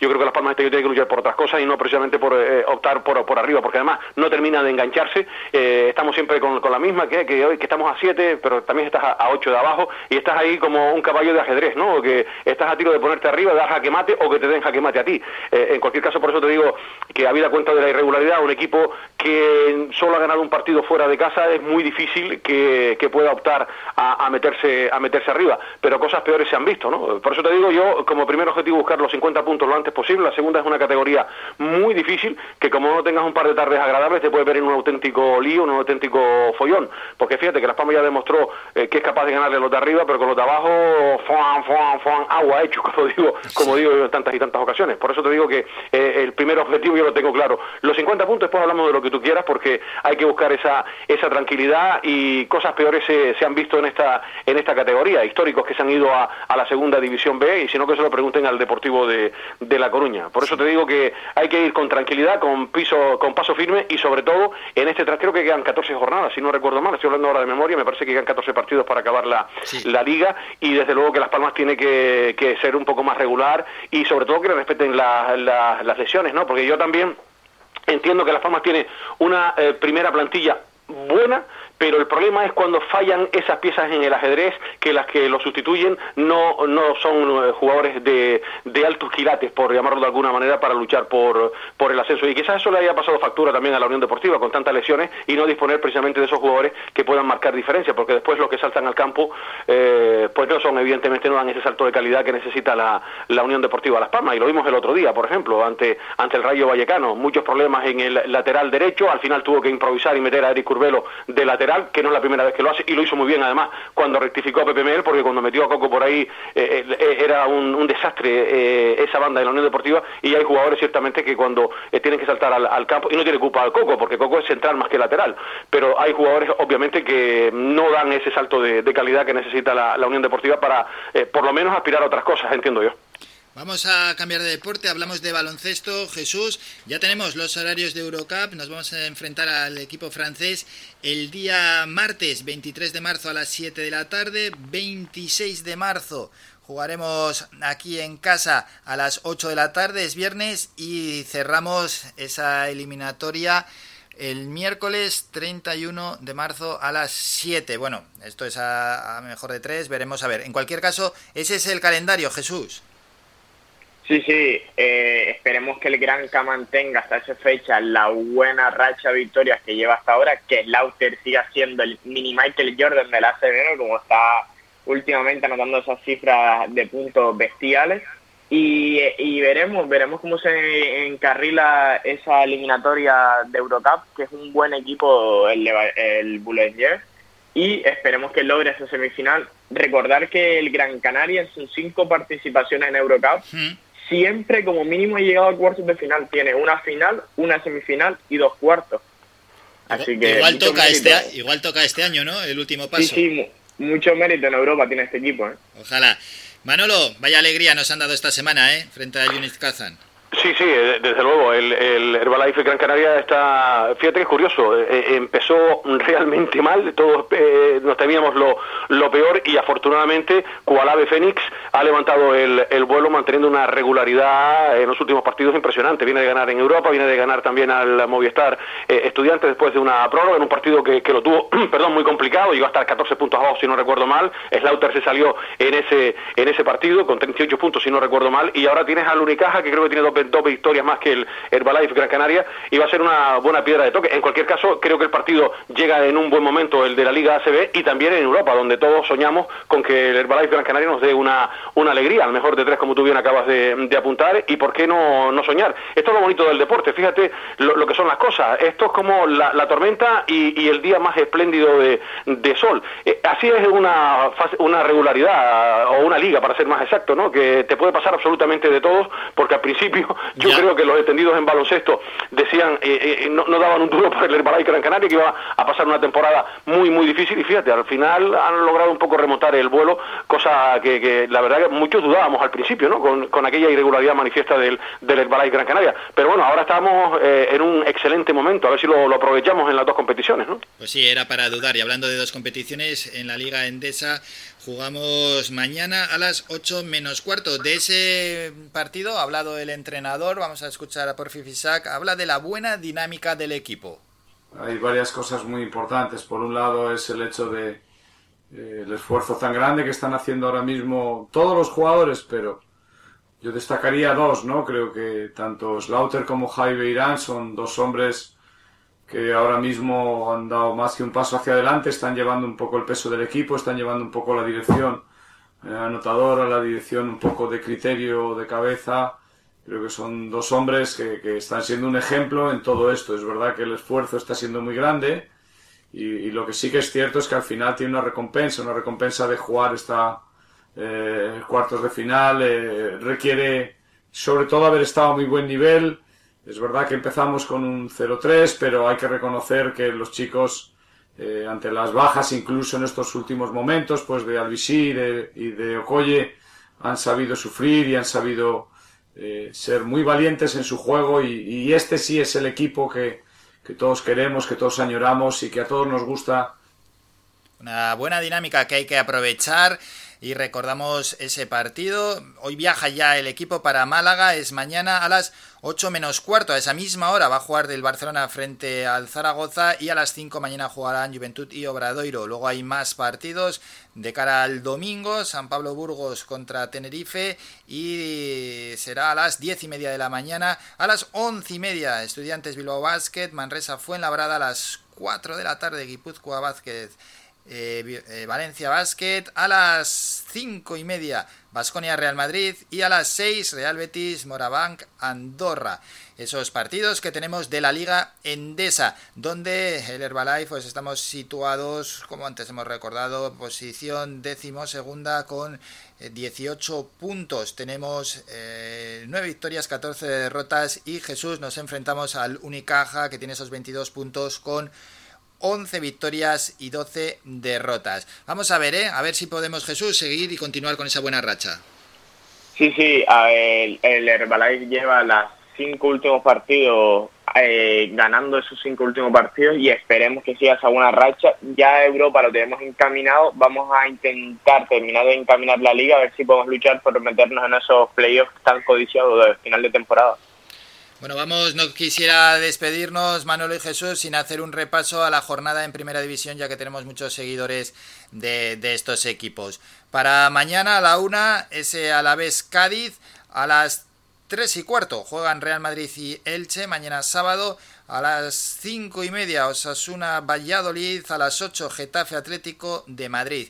Para la jornada del domingo a la 1 Celta de Vigo Athletic, 3 y cuarto Granada Real Sociedad, 5 y media Eibar Villarreal y a las 8 de la tarde Sevilla Real Betis cierran la jornada el lunes, el Barça y el Huesca. Jesús, a destacar lo siguiente, que entre semana el Atlético le ganó al Atleti y ahora ya sí la distancia es clara, 6 puntos al Barça, 8 puntos al Real Madrid. Sí, como comentábamos la semana pasada, era un partido clave el del Atlético Madrid para definir eh, a cuánta distancia se queda de sus perseguidores. Y yo creo que a partir de ahora los tres grandes equipos de la Liga Española van tachando partidos hasta final de temporada y ahora es un contrarreloj. Ahora cada uno intenta sacar sus tres puntos, que el, que el rival empate, pierda. Ya es un contrarreloj y veremos qué pasa en este final de temporada. Manolo, para despedirnos, un apunte de primera división. Pues nada, que el Atlético de Madrid no, no falló, eh, lo, pasó mal ante el Athletic de Bilbao, que le puede complicar la vida a cualquiera, sacó adelante ese, ese partido, depende lógicamente de sí mismo para ganar el campeonato, pero claro, no puedes tener ningún traspiés, porque los que están detrás, el Fútbol Club Barcelona y el Real Madrid, están eh, ojo avisor de lo que pueda ocurrir, y yo tengo muchas ganas de ver ese partido Getafe que se la está jugando, pues la, tiene la soga al, al cuello ante el Atlético de Madrid, que tampoco se puede permitir el lujo de, de fallar, y ese duelo madrileño va a ser muy interesante en este tramo final de, de la competición. Desde luego que vamos a tener un tramo final, y perdón por la redundancia, en primera división sumamente atractivo, con esos tres equipos que son los candidatos a ganar el título de liga esta temporada, Álvaro. Sí, a ver, a ver, la verdad es que la emoción está servida. Donde no hay tanta emoción, y con esto terminamos, Jesús, porque lo hemos, perdón, Manolo, porque lo hemos vivido en la Liga de Campeones, la eliminación ya del Sevilla y del Barça. Podía ser previsible, porque venían con resultados negativos, Manolo, en el partido de ida, pero en cualquier caso no hubo remontadas. No, no, no pudo ser. Al final lo tenían muy complicado los, los dos. Más difícil todavía el Fútbol Club Barcelona, que eh, dio la cara en, en, Francia. Una pena el penalti que no pudo transformar eh, Messi. Eh, Keylor Navas estuvo estuvo muy bien. Dio la cara el Barcelona. Lo que pasa que el partido ya la eliminatoria la perdió el Fútbol Club Barcelona en su terreno de, de juego. Aquel concluyente 1-4 que dejó ya eh, sentenciada la, la, eliminatoria ante un muy buen equipo como es el Paris Saint Germain, que con, pese a todo tener la ausencia de Neymar, eh, es un equipo que al final en el cómputo global los dos partidos fue superior y creo que pasó con toda con toda justicia. Y el Sevilla al final pues luchó hasta la extenuación pero tampoco tampoco pudo pasar. Y otra cosa lo que nos ha pasado en la Europa League que ayer consiguieron dos buenos resultados sí. tanto el Villarreal como el Granada ganando el Villarreal 0-2 y el Granada con idéntico resultado como, como local no vamos a ver lo de, dónde pueden llegar también los dos equipos españoles en esta en esta competición. En la Champions ya nos quedamos sin representación Álvaro en la Champions, bueno, fuera lo dicho, el Sevilla y el Barça, ahora a ver qué hacen el Atlético de Madrid y el Real Madrid. Manolo, que nos despedimos, te escuchamos a las doce y media hoy en los clásicos y nos citamos para el lunes. Un saludo, compañero. Buen fin de semana, un abrazo, Álvaro. Y Jesús Rubio de Unión Amarilla, lo dicho, suerte para nuestros equipos, lo analizamos el próximo lunes. Feliz fin de semana. Feliz fin de semana, Álvaro, nos escuchamos el lunes. Hasta luego, adiós. Bueno, pues... Somos la mejor información, música y entretenimiento. Las mañanas de Faikán. Decía lo siguiente, sí, que vamos a hacer un descanso, esto va lanzado, ya sabéis, los lunes y los viernes pues ampliamos la información deportiva porque al final los lunes pues hay que analizar todo lo que ha sucedido el fin de semana y los viernes hacer una pequeña previa de más interesante, así a manera de tertulia con dos compañeros y a los que animamos a, todos los oyentes a que se sumen en ese 656 60 96 92 ese es el WhatsApp y en el que mientras estamos hablando cualquiera puede enviar un audio un audio muy corto un audio breve pues para decir su opinión sobre cualquier partido sobre cualquier interés deportivo o cualquier apunte que, quiera hacer. Tampoco hace falta dirigir a los oyentes ellos ya saben cómo pueden participar. Bueno que tenemos que hacer un descanso. Nos vamos a publicidad y a la vuelta volvemos con el boletín informativo y luego con nuestro compañero Miqueas, que viene con la sección desde la cumbre. Faikan, red de emisoras. Somos gente, somos radio. Todo incluido y de regalo un año de seguro por 15.700 euros. Todo incluido por 15.700 euros. 15.700 ¡Despierta! Llévate ahora el nuevo Nissan Yuca Centa con todo incluido y de regalo un año de seguro por solo 15.700 euros. Financiado con RCI Bank. ¡Carmen! ¡Me voy al concesionario! Promoción válida solo este mes o finalización de stock. Véalo en Autos Nixon. Telde.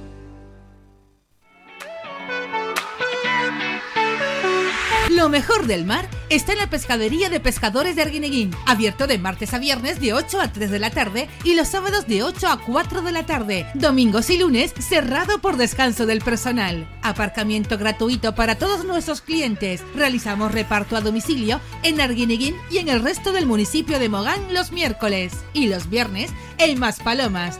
Teléfono de contacto 649 61 15 22. Pescadería de Pescadores de Arguineguín. Lo mejor del mar. Faikan, red de emisoras. Somos gente, somos radio. Escuchas las mañanas de Faikán con Álvaro Fernández. Recordamos los diales, la 104.2 FM para Las Palmas de Gran Canaria, Tel de Mogán, Maspalomas, Santa Brígida, San Mateo, Teror, Valsequillo, Ingenio Agüimes y vecindario. 91.4 FM Las Palmas de Gran Canaria, la 95.2 Artenara, 94.5 para Maspalomas ¿Y qué más diales para sintonizar este programa? La 100.4 para Tunte y 91.6 Arrecife Lanzarote, para que todos podáis escuchar Radio Faicán con esta gran cobertura que tenemos. Bueno, que llegan ya las 10 de la mañana.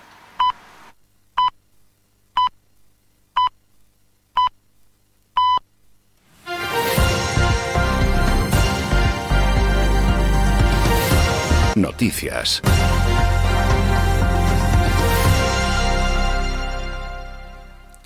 Son las 10 y vamos con el boletín informativo. El gobierno de Canarias ha acordado que Tenerife, Gran Canaria y Fuerteventura, islas donde reside el 90% de la población de Canarias, sigan en el nivel 2 de alerta COVID, es decir, en el semáforo naranja, pero con restricciones reforzadas porque no se conforma con la estabilización de sus datos. Escuchamos al consejero de Sanidad, Blas Trujillo.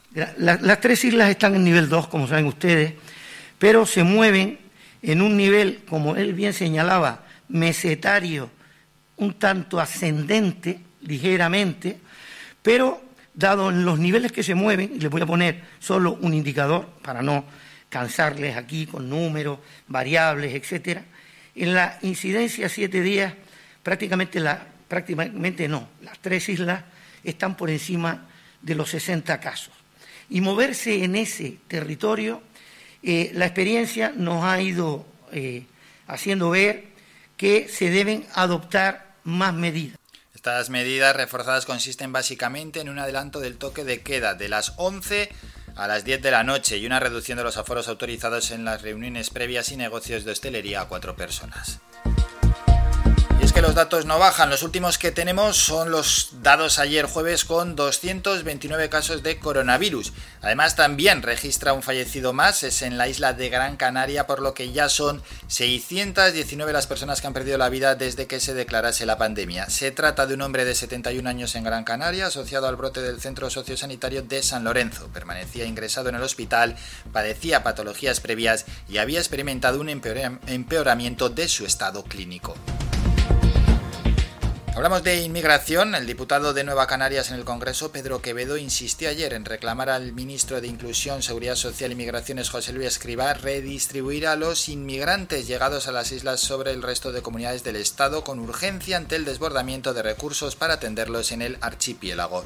A través de cuatro preguntas que registró en la Cámara para que sean respondidas por escrito por el Departamento de Escribá, el parlamentario nacionalista reitera su parecer de que no es razonable lo que está ocurriendo en Canarias con el estancamiento de los africanos llegados en pateras y cayucos y su alojamiento en macrocampamentos del gobierno estatal, que ya expuso en una ocasión el presidente del Ejecutivo, Pedro Sánchez. Apunte económico, un total de 4.319 peticiones de ayudas directas para pymes y autónomos se han registrado en las primeras 36 horas tras la apertura del plazo de solicitud, según informó ayer el portavoz del Ejecutivo Canario, Julio Pérez. Y un último apunte, el dueño de un boleto del abonoloto validado en Las Palmas de Gran Canaria percibirá más de 3,3 millones de euros, al haber sido el único acertante de primera categoría en el sorteo celebrado ayer jueves. El boleto ganador fue validado en la Administración de Loterías número 36 de Las Palmas de Gran Canaria, situado en el centro comercial Parque Atlántico. Terminamos con la información más cercana.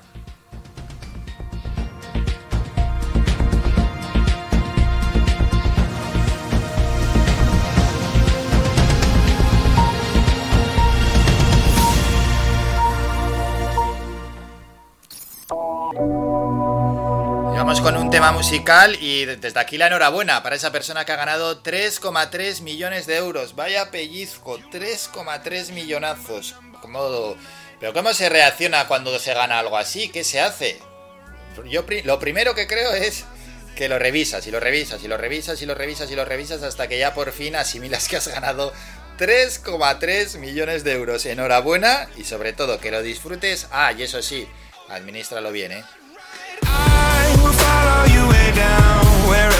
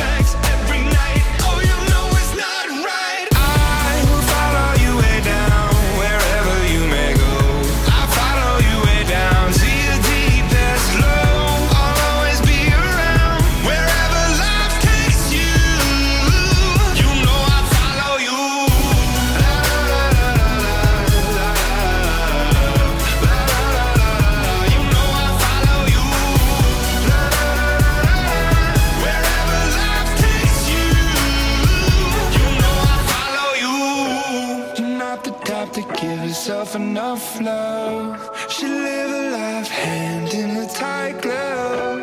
I wish that I could fix it, I could fix it for you. But instead I'll be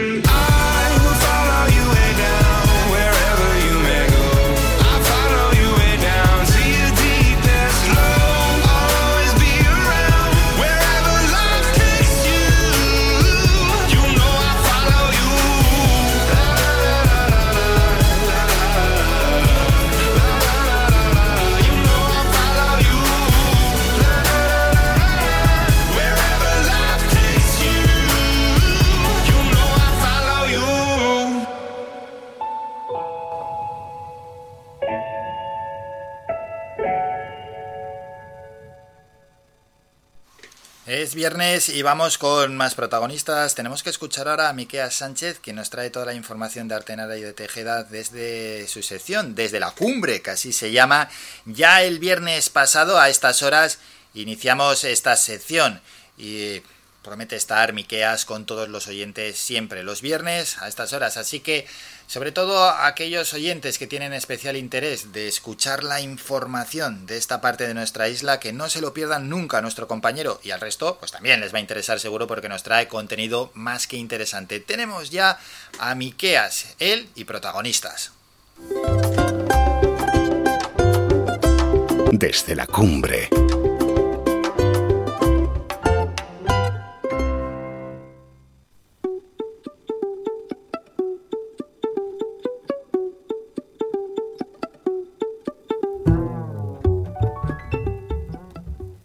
Buenos días Álvaro, buenos días a la audiencia de las mañanas de Faicán. Hoy les traemos algunos de los asuntos más destacados desde la cumbre. En Tejeda en los últimos años ha cambiado la actividad económica sustancialmente y actualmente el motor es sin duda el turismo. Aventino Rodríguez es el concejal de turismo del Ayuntamiento de Tejeda. Tejeda desde hace unos años, desde más o menos desde que entramos en, la red de los pueblos más bonitos de España, hemos dado un subidón, por así decirlo, de, de turismo y queremos que ese turismo siga viniendo, pero de manera sostenible. Sin, sin, ese, sin ese turismo, eh, antiguamente Tejeda, cuando no tenía este, esta cantidad de turismo, se dedicaba al sector eh, primario, que tiene muchísimo más trabajo, más, más, más trabajo físico, y no generaba tanta econom- economía. Ahora vemos que, que sí que se abren empresas, que se contrata personas, y eso es lo que queremos seguir eh, desarrollando en el pueblo de Tejeda. Se está elaborando en estas semanas el primer plan estratégico turístico del municipio y uno de los elementos más importantes en este proceso es la participación activa de empresas y habitantes. Es un proyecto que pretende mejorar la sostenibilidad de nuestro destino turístico y de estrecha colaboración con el, con el sector privado para ver eh, qué, en qué podemos mejorar, eh, en qué estamos bien ya actualmente y, qué debemos evitar para, para el futuro, que se vaya ejecutando desde el 2021, desde el del año presente hasta el 2030, unos nueve años tenemos previsto de que de actualizar o de mejorar el, lo que es el sector turístico en Tejeda con este plan de estratégico. Lo que esperamos de, todo esto es la, participación de, todos los, los vecinos y vecinas de, de Tejeda que tienen un papel fundamental. La cumbre de Gran Canaria depende en gran medida de la actividad turística. Hemos hablado con responsables de alojamientos y nos han contado cuál es su visión sobre la difícil situación que están viviendo actualmente. Fina Suárez es la gerente del hotel La Fonda de la Tea en Tejeda. los últimos meses a nadie se le esconde lo que estamos sufriendo, la pandemia. Nosotros afortunadamente, gracias al cliente isleño de la isla, pues un poco hemos salvado un poco los muebles, sobre todo los fines de semana cuando nos llegan. De clientes extranjeros, muy pocos te reservan, pero automáticamente te cancelan. Que hay ganas de, de viajar, pero la situación es la que es y vamos a intentar a ver si pasado Semana Santa, a ver si esto se va estabilizando. El tema es preocupante. El mercado cambia y con ello el perfil de los turistas que llegan hasta aquí. ¿Quiénes son los que están viniendo? ¿Qué es la afluencia? Franceses. O restaurantes franceses, hoteles franceses, los mayormente ahora mismo hemos pasado de no tener, eh, yo recuerdo 2007, el 2010, 12, nada, un 3% de franceses, ahora eh, copar 60, 70, es increíble cómo han ido cambiando las cosas, ¿no? Marzo es el mes dedicado a las mujeres y en Artenara se han realizado diferentes acciones para mejorar la visibilidad de este sector de la población que tiene especial relevancia en las zonas rurales. Elena Díaz es trabajadora social del Servicio de Prevención de la Violencia de Género del Ayuntamiento de Artenara. Por ser mujer, tiene que El vídeo Por ser mujer, Mujeres de Artenara nace con el objetivo de visibilizar el papel y la aportación de las mujeres a la sociedad, al mismo tiempo que supone un acto de reivindicación por la igualdad de oportunidades entre mujeres y hombres. El proceso de elaboración del vídeo yo diría que fue muy trabajoso porque había que elaborar un texto pues a medida a razón de lo pues del objetivo que nos habíamos planteado con este vídeo. Había que tener en cuenta también la realidad que estamos viviendo ahora y que a la hora de acercarnos a las mujeres quizá no nos facilitaría tanto pues el llegar a ellas. Sin embargo luego nos sorprendimos de la predisposición que tuvieron desde el primer momento y de que nos permitieran pues acercarnos y, y que colaboraran sin, sin ningún problema. 8 de marzo, Día Internacional de las Mujeres. Además, Yaray Rodríguez, hijo de Artenara, escribió unos versos específicamente para celebrar este año, que han sido combinados con la música de Germán López, también artenarense, y con la voz de Isabel María Romero, una de las mujeres de mayor edad del municipio. Mujeres de Artenara, ellas al cielo, que fuerza y vida son constantemente, curtidas por la bruma y el relente, raíces que se aferran a este suelo. Su ejemplo, su constancia y su desvelo conjugan el planeta en femenino y habrán de hacer que cambie de destino por otras que vendrán y por aquellas que alumbran convertidas en estrellas los pasos que deciden en el camino. Otra de las actividades que se ha desarrollado es una formación específica en igualdad destinada al personal técnico y político del ayuntamiento, así como al profesorado del Colegio de Artenara, como parte del trabajo marcado en el segundo plan de igualdad del municipio. La formación en igualdad que se está llevando a cabo desde el pasado mes de febrero y finaliza próximamente va dirigida al personal técnico y político del Ayuntamiento de Artenara. Surge a iniciativa de la Concejalía de Igualdad en el momento en que se aprueba el segundo plan de igualdad entre mujeres y hombres eh, para el municipio de Artenara. Surge pues básicamente porque el plan es un instrumento que abarca todas las áreas del, del ayuntamiento, entonces hay que intervenir a nivel transversal desde todas esas áreas y es necesario que el personal pues cuente con una formación o cualificación mínima. En el terreno deportivo cabe destacar que el futsal La Cuevita Artenara disputó esta semana dos partidos correspondientes a las jornadas 10 y 8 aplazadas por el parón a causa de la situación sanitaria. Tanto el doctoral como el Santidad fueron superiores llevándose los puntos de cada partido, a pesar de que el aguante de los artenarenses les permitió llegar con bastantes posibilidades al descanso. Esta semana al futsal La Cuevita Artenara le corresponde jornada de descanso y el próximo día 20 se medirá en casa ante el Artevirgo La Aldea. Recordamos que no se permite la presencia de público en el pabellón municipal de Artenara, pero los partidos se pueden seguir en directo en la página de Facebook del futsal La Cuevita. En fútbol regional, el pasado sábado, la Unión Deportiva Artenara retomó la competición recibiendo al Club Deportivo Cardones. El Artenara terminó la primera mitad por delante gracias al gol de Brian, pero en la segunda parte se reequilibró el marcador, quedando finalmente un empate a uno. Esta semana el equipo artenarense visita la casa del Galdar Club S en San Isidro, esperando llevarse los tres puntos del encuentro.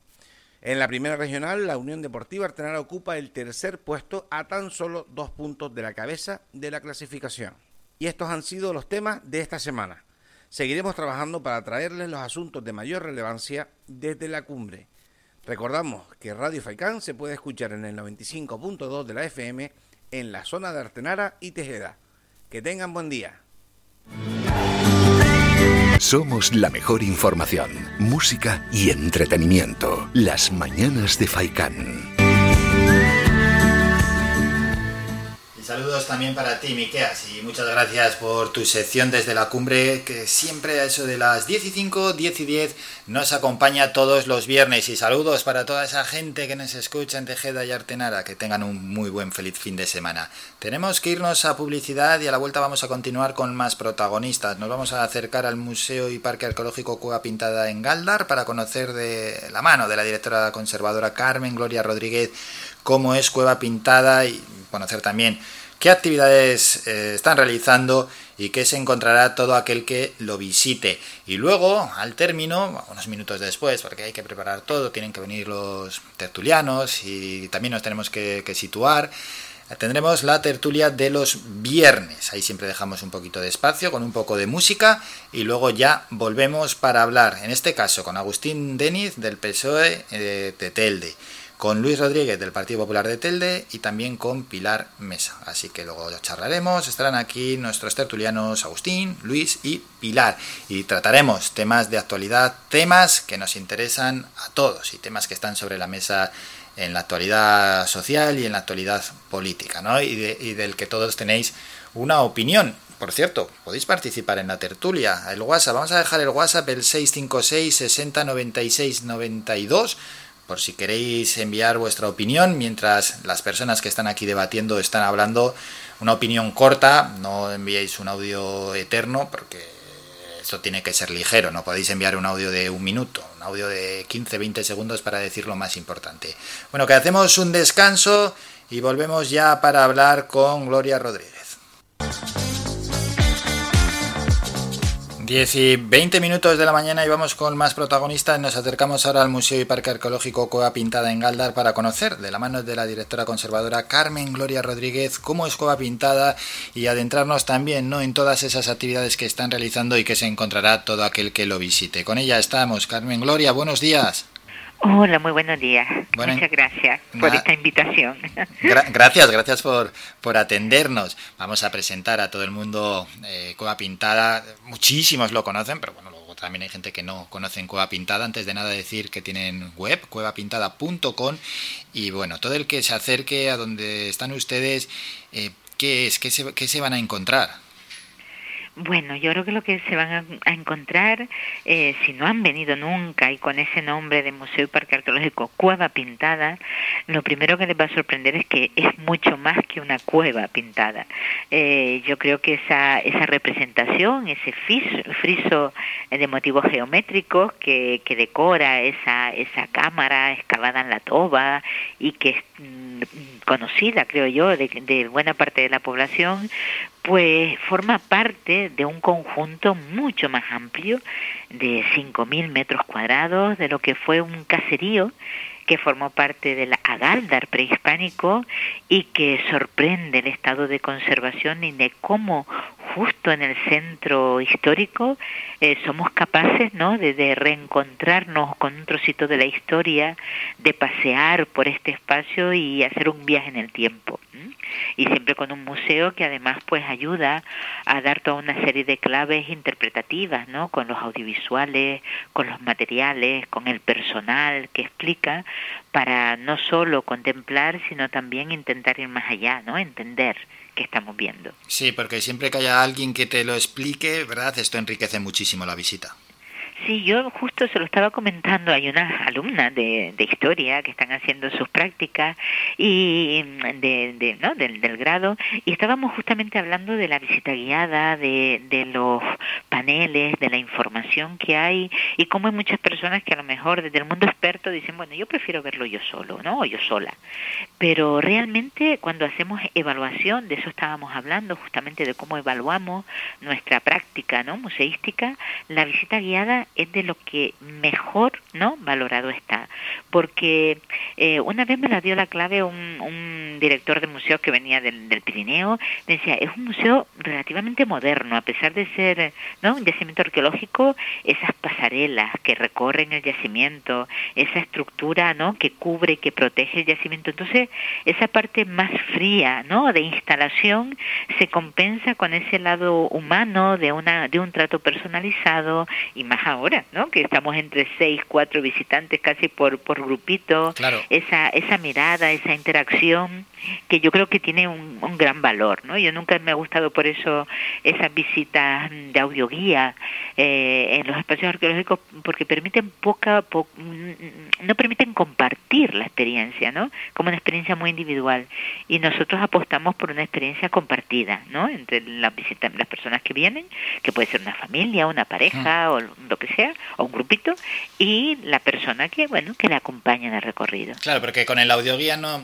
no interactúas. Al final, bueno, pues te lo explica, pero pero ahí está la explicación. Sí, sí, sí. Que también a veces puede ser una buena opción. Hombre, en algunos mejor museos, que nada ya es, sí. Por, por, supuesto, y que también, bueno, te permite a veces como una, una regalarte, ¿no? Un momento mm, en, en, soledad delante de una obra de arte, pero yo lo veo más para museos de vinculados a la pintura, por ejemplo, una exposición concreta, que más que para un espacio, ¿no? Eh, patrimonial donde donde recorre eh, o por ejemplo una visita eh, no sé se me ocurre al jardín canario no sé no no no me la imagino cada uno no con un con un pinganillo Sí, no sí. escuchando tu propio esperar para compartirlo la alegría de compartir esta planta las flores la, los endemismos no sé hay cosas que como que piden justamente lo contrario de, de una audioguía sí Vamos a continuar informando sobre Cueva Pintada. En estos momentos, bueno, a lo largo de, los meses vais haciendo diferentes actividades. ¿Qué actividades tenéis ahora ya allí desarrollándose? La verdad es que con este estado de, de alerta 2 reforzado acabamos de cancelar, o bueno, cancelar, aplazar, vamos a decir aplazar nuestras visitas nocturnas porque para que sean nocturnas y que poder estar en casa a las 10 iba a resultar muy complicado. Pero hay actividades todavía a las que se puede acudir. Eh, estamos en el mes de marzo y la Consejería ¿no? de, de Cultura y el Servicio de Museo pues despliega toda una serie de actividades vinculadas especialmente a, la, a visibilizar ¿no? la, el papel de la mujer en los distintos museos y a establecer el compromiso ¿no? con la igualdad de estos equipamientos. Entonces nosotros tenemos una oferta de visitas para, para colectivos, para um, centros docentes, tanto presenciales como también en línea, eh, que llamamos itinerario en femenino, ¿no? que es Ajá. ir descubriendo sí, lo, que, lo que el museo eh, ha, digamos, ha decidido como estrategia para visibilizar el papel de la mujer y también hablamos del papel de la, de la mujer indígena y colonial en, en esta sociedad, ¿no? Pero sobre todo hacemos mucho hincapié de cómo nos planteamos desde el punto de vista del museo otorgar visibilidad y romper con los sesgos que siempre han estado presentes sin caer en falsear la realidad. Si la mujer, eh, digamos, de la aristocracia indígena ocupaba un lugar destacado, pero no tomaba decisiones de relevancia, pues hay que decirlo, ¿no?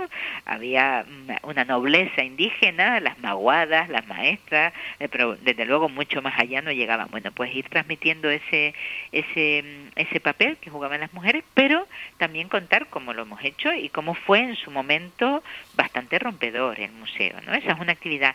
Y luego vamos a tener dos, unos talleres familiares. Unos talleres, eso es. Eh, eh, sobre todo vinculados a los rasgos de mujer, a lo que son nuestras figurillas de barro, los idolitos, y, y a cómo modelar con barro la figura humana, ¿no? Y cómo se determina la, la representación, ¿no? De una figura femenina o masculina, y esa visita en familia, y luego también dos charlas, eh, una la imparte mi compañera Patricia Prieto, que es conservadora, sobre el papel, ¿no? De la mujer, porque creo que el 96 de las restauradoras, de, de, la restauración de las restauradoras en este país son mujeres, es una profesión muy femenina, eh, y cómo ella aborda su trabajo en Cueva Pintada. Y luego yo también daré una charla, esa va a ser el día 17, y yo voy a dar una el día 25 en línea, las dos, eh, para explicar justamente cómo pensamos a las mujeres y cómo las representamos, ¿no? Cómo las presentamos y representamos en Cueva Pintada, ¿no? Una, un poco más una reflexión teórica sobre la información que tenemos y cómo lo, lo, hacemos. Mm.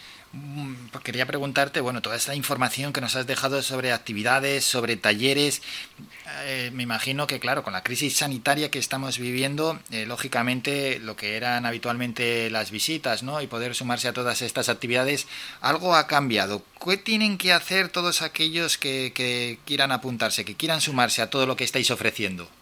Sí, bueno, estar un poco atentos tanto a nuestro Facebook como a las páginas web y a la información que se ofrece del Departamento de Comunicación de Cultura, del Cabildo, también en nuestra web, donde se indican, ¿no?, cuándo se abren los plazos de inscripción, porque eso sí, los plazos, ahora las inscripciones y para los aforos se han reducido muchísimo, salvo para las actividades en línea. Entonces salen puntualmente donde tienen que escribir el correo electrónico a partir de qué día y seguir, digamos, lo que se les indica en esa, en esa mm, eh, estrategia de comunicación que vamos desarrollando, sobre todo, verdad, que en redes sociales, sobre todo Facebook eh, de Cueva Pintada, también en nuestra plataforma digital, en la web cuevapintada.com, ir directamente a actividades y en actividades aparece la agenda con los días, lo que se va a hacer y al pinchar, pues mm, a partir de qué día se pueden inscribir, cómo hacerlo, si por correo electrónico, si llamada telefónica y ahí está todo, mm, creo que claramente explicado, sí.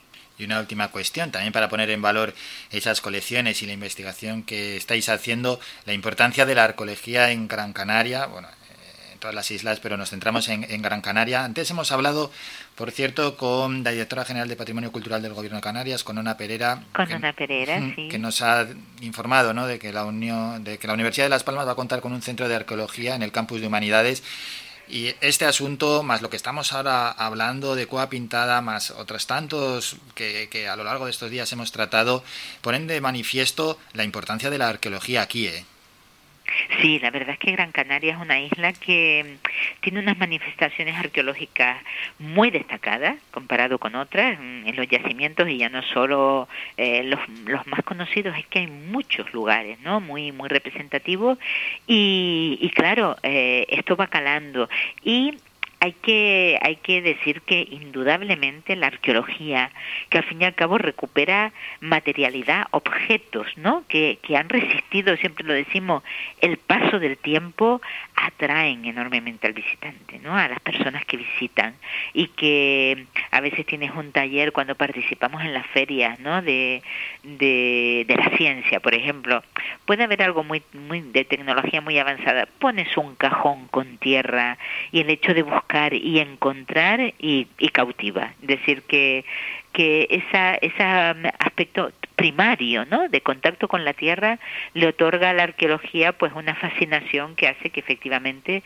se, se interesen muchas personas y luego por el grado de especialización que hemos ido alcanzando de profesionales, de empresas, de investigadores, investigadoras en los museos, pues sí que tiene cada vez una presencia más, más destacada. Y no solo referida, eso sí que me gustaría decirlo, al mundo uh -huh. prehispánico, sino también a ese mundo colonial, que parece que todo lo que es arqueología tiene que ver con, con esa etapa antes de, de la llegada ¿no? de, de, de, los castellanos y la anexión de las islas. Hay una arqueología colonial vinculada a los ingenios azucareros, esas cerámicas que empiezan a llegar, las colecciones de monedas que nos hablan del tránsito de objetos, de personas, la arqueología industrial. ¿no? Hay un, un mundo vinculado a la arqueología más allá ¿no?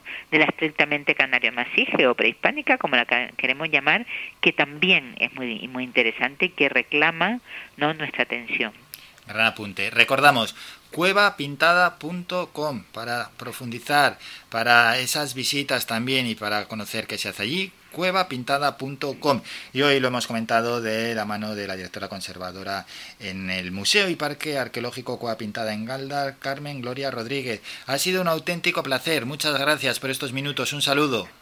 Un saludo para ustedes, buen día y, y muchas gracias por, por permitir, permitirnos compartir lo que hacemos. Feliz, feliz día, estamos en contacto. Un saludo, adiós. Bueno, adiós, adiós.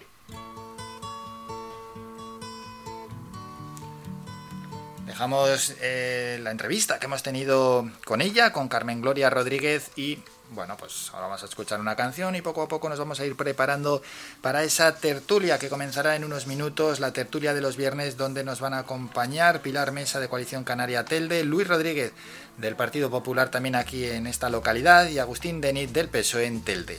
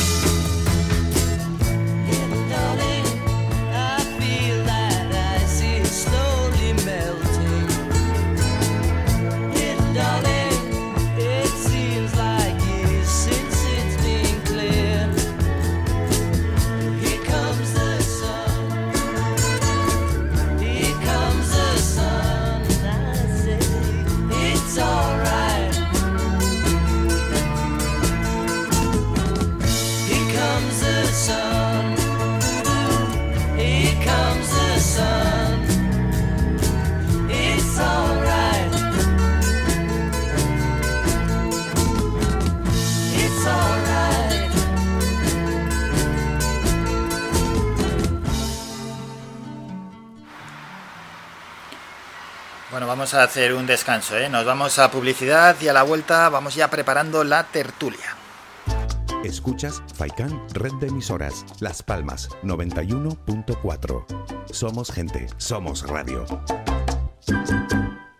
El Bingo Avenida, Bingo Triana, Bingo Gran París, Bingo La Ciel y Bingo Arucas han reabierto ya sus puertas con mayores premios y primas especiales.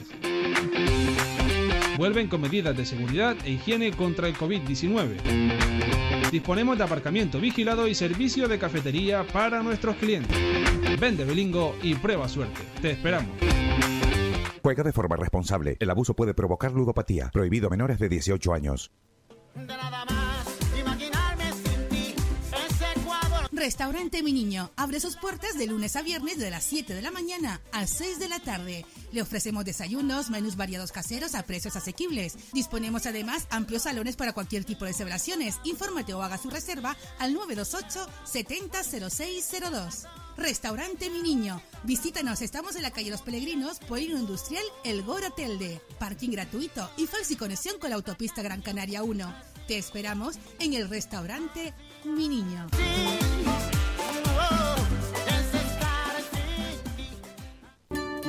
El Guachinche, en Carlos V, Carrizal de Ingenio.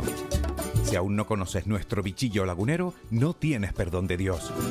El Guachinche, frente al Centro Cívico del Carrizal. Especialistas en gastronomía antigua canaria. El Guachinche, ven a conocer el patrimonio canario a través de las recetas de Doña Luisa. Costillas con piña, papas negras, atún de romería y muchas deliciosas recetas más.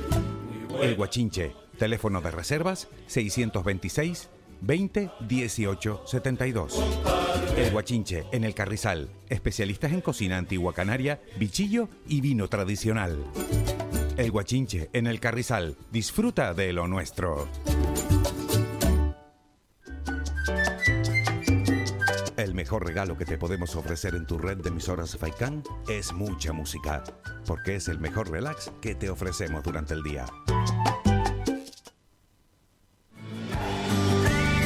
Somos la mejor información, música y entretenimiento. Las mañanas de Faikán.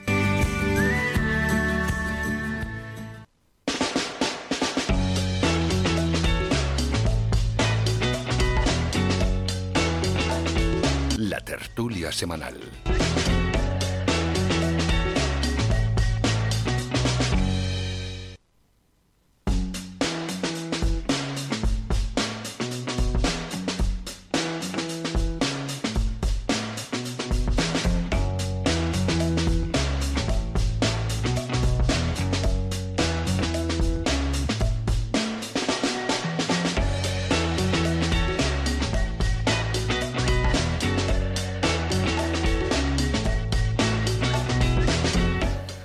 Las 11 menos 20 minutos de la mañana y en nada, en unos minutos comenzaremos con la tertulia con Agustín Deniz del PSOE en Telde también con Luis Rodríguez del Partido Popular en la misma localidad y con Pilar Mesa. Sean pacientes, nada, porque volvemos en uno o dos minutos y comenzamos con la tertulia, porque lo estamos preparando todo, se va a poder ver también a través de las cámaras que tenemos en, eh, aquí en el estudio, en Radio Faicán. Como tantas y tantas entrevistas, pues aprovechamos también este dispositivo.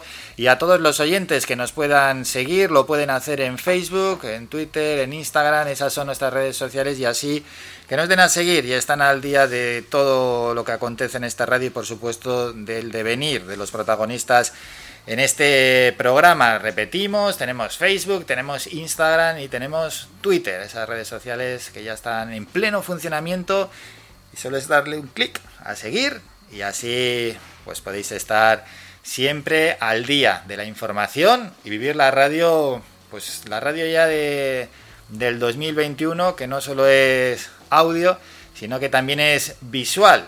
Es ya otro paso más en la radio y otro paso más para llegar de esta manera a, la gente, a los oyentes, a todos aquellos ya que ya no solo son oyentes, que también son seguidores y que están en, en las redes sociales, que cada vez tienen un peso mayor en los medios de comunicación y en esta radio no podía ser de otra forma.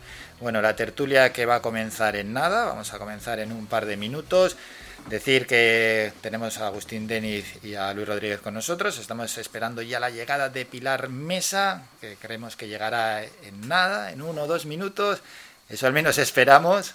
Y, comenzamos. En cuanto ella esté aquí con nosotros, vamos a comenzar. Bueno, vamos con, con un tema musical. Vamos con una pieza de música y por cortesía vamos a explicar a Pilar y si no comenzamos nosotros, Agustín y Luis, a quienes todavía no he presentado, pero que en caso de que Pilar no, no llegue, hombre, el micrófono va a estar abierto para cuando llegue, pero vamos nosotros mientras tanto comenzando con la tertulia también por respeto a los oyentes que, que, nos están esperando y que saben que comenzamos a un horario. Bueno, escuchamos nada, dos minutos de música y vamos ya con la tertulia.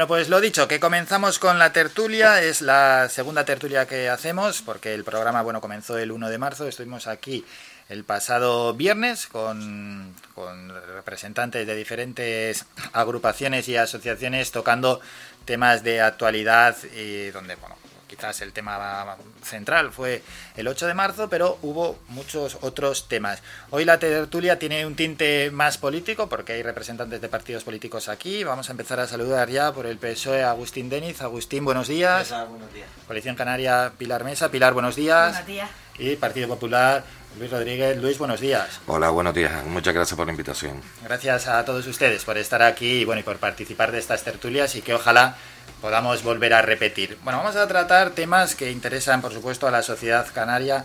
Eh, uno de los temas que hay que tratar ya se venía debatiendo, ¿no? Eh, pues en- entre las comunidades si cerrar o no perimetralmente.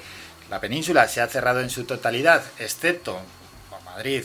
eh, le quieren obligar, ¿no? A que esté cerrada, aunque desde el gobierno de Díaz Ayuso, pues ella no quiere cerrarse perimetralmente, pero las islas sí que, sí que no se van a cerrar perimetralmente. Pero ya hemos conocido unas medidas que se van a, endurecer en torno a esa festividad de Semana Santa. Queremos conocer qué os parece eh, esa decisión de no cerrarse perimetralmente o si convendría cerrarse, Agustín.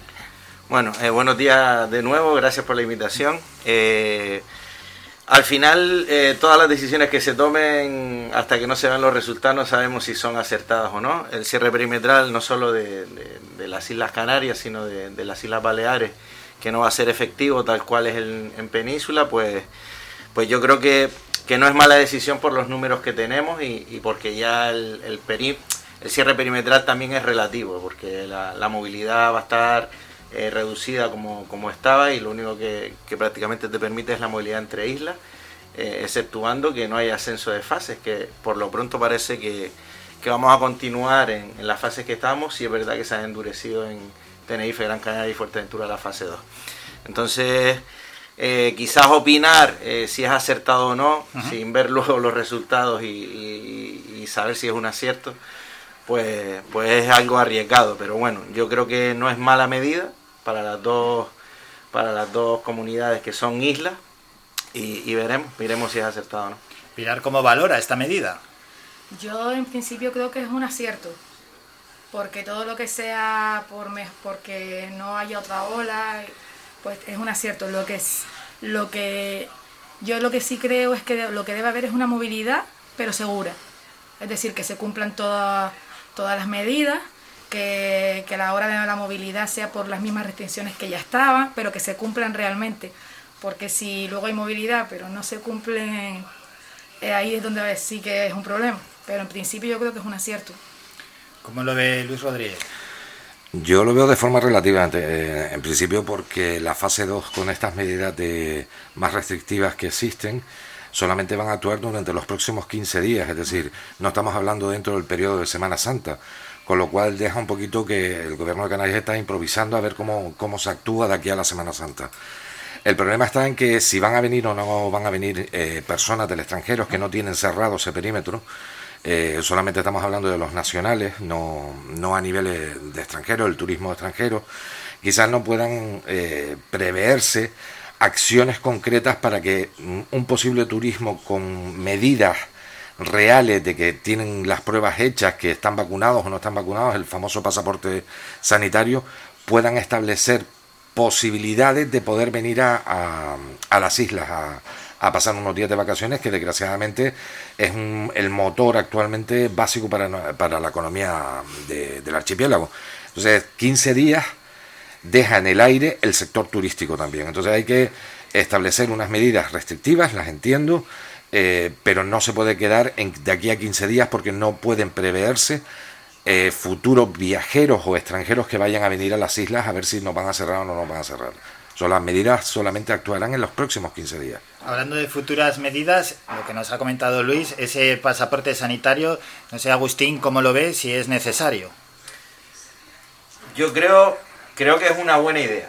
Eh, necesidad, pues si lo vemos nosotros de cara a nuestra comunidad que dependemos muchísimo del turismo, pues yo creo que sería un- una herramienta muy útil eh, para poder eh, recibir turistas con la completa seguridad de, de de recibir turistas que están ya vacunados, que están inmunes y, con las exigencias siempre de la PCR para los que no tengan ese pasaporte.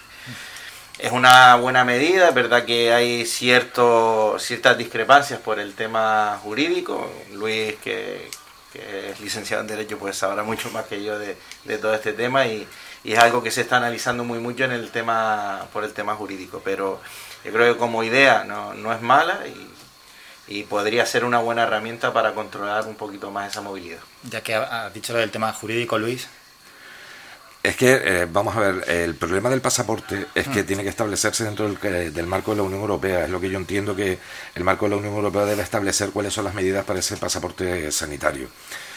Que puede ser una buena medida, no, no lo pongo en duda. Es decir, pero lo que pasa es que los niveles de vacunación en los diferentes estados de la Unión Europea eh, distan muchísimo. Es decir, eh, ahora mismo en España, eh, los últimos datos creo que no llegaba al 7-8% de vacunación. Nuestro turismo, evidentemente, es fundamentalmente de fuera de- de- del ámbito de, de Inglaterra, Gran Bretaña, eh, Alemania. Van a unos niveles mucho más elevados y nos podría beneficiar. Pero tiene que establecerse ya un criterio, eh, un criterio básico para, para saber si es necesario o no. Los motivos por los cuales se están estableciendo que puede mm, incurrir en afecciones a los derechos fundamentales de un pasaporte Sí. sanitario, vale, yo lo, yo lo entiendo, pero también estamos hablando del derecho fundamental a la vida, es decir, y la salud pública. Entonces, eh, creo que la Unión Europea no debe tardar mucho más en establecer ya un criterio exacto para podernos mover dentro de lo que es la Unión Europea, ya sea con pasaporte sanitario, con la PCR como se está haciendo con 48 horas de antelación, pero debe establecer unos criterios. Porque zonas como Canarias ahora mismo nos encontramos con el problema que dependemos mucho del turismo y actualmente eh, el sector turístico está eh, sin una salida clara. Eh, la hostelería está mm, por momentos sí, por momentos no, eh, pero debe establecer un criterio claro por la Unión Europea y tomar una decisión, por muy duro que sea, pero tomarla. Bueno, yo creo en este tema del pasaporte que no estoy muy de acuerdo porque es un poco discriminatorio lo que hablábamos, porque sobre todo los, por lo que yo he estado escuchando, los profesionales no están muy de acuerdo con él, pero no porque, no en sí, sino porque ahora mismo no podríamos hablar de un pasaporte cuando la gente no está vacunada. A lo mejor en un futuro sería otro tema, pero ahora mismo el porcentaje es muy pequeño, entonces eh, hay, una, hay una parte que eh, la vacuna no es obligatoria, por lo que el pasaporte está haciendo, sería quizás si te quieres mover, obligatorio. Eh, los menores de 18 años no se van a vacunar, por lo tanto por ahora. Eh, hay enfermos que no se puede, que por recomendación no van a vacunarse. Eh, todo ese tipo de cosas, pues estas, eh, hace que, que sienta, o sea, que no, que no está todo el mundo, que no todo el mundo pueda tener ese pasaporte. O sea, no porque no quiera, sino porque ahora mismo si no está vacunado no te lo puede, no, no puede viajar. Entonces, unos sí y otros no. ¿Y qué criterios establecemos entonces? Es Hay que- crearlo, hay que decir, crearlo. Por eso digo que la Unión Europea Hay que crearlo. Es decir, España es un país eminentemente turístico. Estamos hablando de la seg- del segundo país con mayor número de Exacto. turistas de todo el mundo. Eh, dentro de la Unión Europea solamente nos, eh, nos supera Francia como primer país del mundo en, en el sector turístico. Debemos ser países como España y Francia, que dependemos turísticamente porque es una industria muy importante, quien tire de la Unión Europea y decir, oiga, vamos a establecer unos criterios ya. Exacto. A eso me refiero, que ahora mismo mm, creo que no cabe todavía. A eso me se- refiero. pero se llame pasaporte como se llame, pero que tomen ya la responsabilidad, que es lo que mucha gente Es que hay quiere. una lucha ¿no? entre, entre la Comunidad Europea y la Organización Mundial de la Salud. Creo que no están de acuerdo. Entonces hay una, Creo que la Unión Europea tiene criterios más que suficientes Sí. y creo que tiene expertos más hay que suficientes para O llevarlo. sea, están debatiendo eso porque no están de acuerdo. Y, y luego que, que si, lo, si lo miramos como un complemento, como una herramienta complementaria a la exigencia del PCR en la movilidad, pues fue- puede facilitar muchísimo más ese, esa movilidad en la Unión Europea, de- de- del turismo propio europeo, que, que al fin y al cabo en- yo creo que países como, como Francia y España sí es verdad que reciben turismo eh, fuera de la Unión Euro- Europea, pero por ejemplo Canarias, que es Ujú. básicamente el turismo de Unión Europea, a nosotros y a, y a muchas regiones nos vendría, nos vendría bien ese complemento y esa identidad como, como pasaporte, como certificado de vacunación, no sé cómo lo llamarán, no sé qué criterios se dirán, pero como medida complementaria hasta seguir creciendo en vacunación, creo que, que no es mala idea y que si son capaces de unificar criterios y como Unión Europea establecerlo, creo que, que sería un gran avance. ¿Algún aporte más sobre el pasaporte? ¿Os daría personalmente más tranquilidad? Yo lo que creo que lo que da tranquilidad es que la Unión Europea adopte ya la decisión. Es decir, que debe entender la Unión Europea que debe tomar una decisión, sea la que sea. Yo no creo que se intente tomar decisiones para que la, eh, la sociedad sea, salga perjudicada, pero sí es verdad que debe tomar una decisión, porque lo que está generando es desconcierto en la sociedad, desconcierto en la economía, y eso es una situación muy desagradable para muchísimas familias actualmente. Entonces, la situación en donde estamos, ya volvemos a superar los 4 millones de parados, está generando una, una política poco eficaz para, para las familias y yo lo que creo es que debe tomar una decisión. Yo sé que no es fácil, estamos en una pandemia, nos ha cogido a todos desprevenidos, el gobierno se ha desquitado por completo. Bueno, ya llevamos un año. Pues, efectivamente, es- eh, ahí es donde iba. Es decir, yo sé que todo esto es nuevo, pero en todo este tiempo se han tenido que tomar medidas y creo que la Unión Europea debe actuar ya para saber cómo nos movemos, por lo menos en el tráfico de personas dentro de- del ámbito de la Unión. Aquí estamos, en la tertulia de los viernes. Llega el momento de hacer un descanso. Nos vamos a ir dos minutos a publicidad y luego continuamos con más asuntos que interesan a todos nuestros oyentes. Escuchas Faikan Red de Emisoras. Somos gente, somos radio.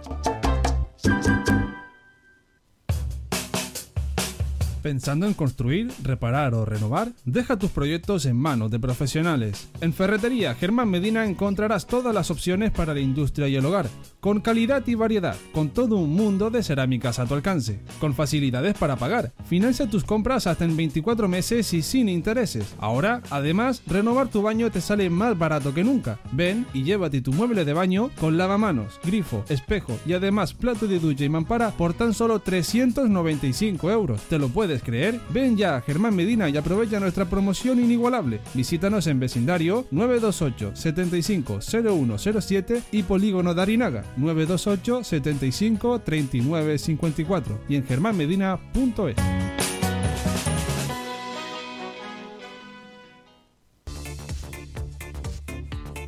Si vienes a Tejeda o Artenara, busca los mejores productos locales, fruto del esfuerzo de muchas personas que día a día trabajan para mantener sus tradiciones de generación en generación. En Supermercado Udaco Artenara y Panadería de Artenara Abraham Romero puedes encontrar muchos de estos productos, pero además el pan de Artenara, los mejores panes de la cumbre de Gran Canaria. Compruébalo en nuestras tiendas de Artenara y Tejeda o búscanos en Facebook, Twitter o Instagram. Supermercado Udaco Artenara y Panadería de Artenara Abraham Romero. Faikan, red de emisoras. Somos gente, somos radio.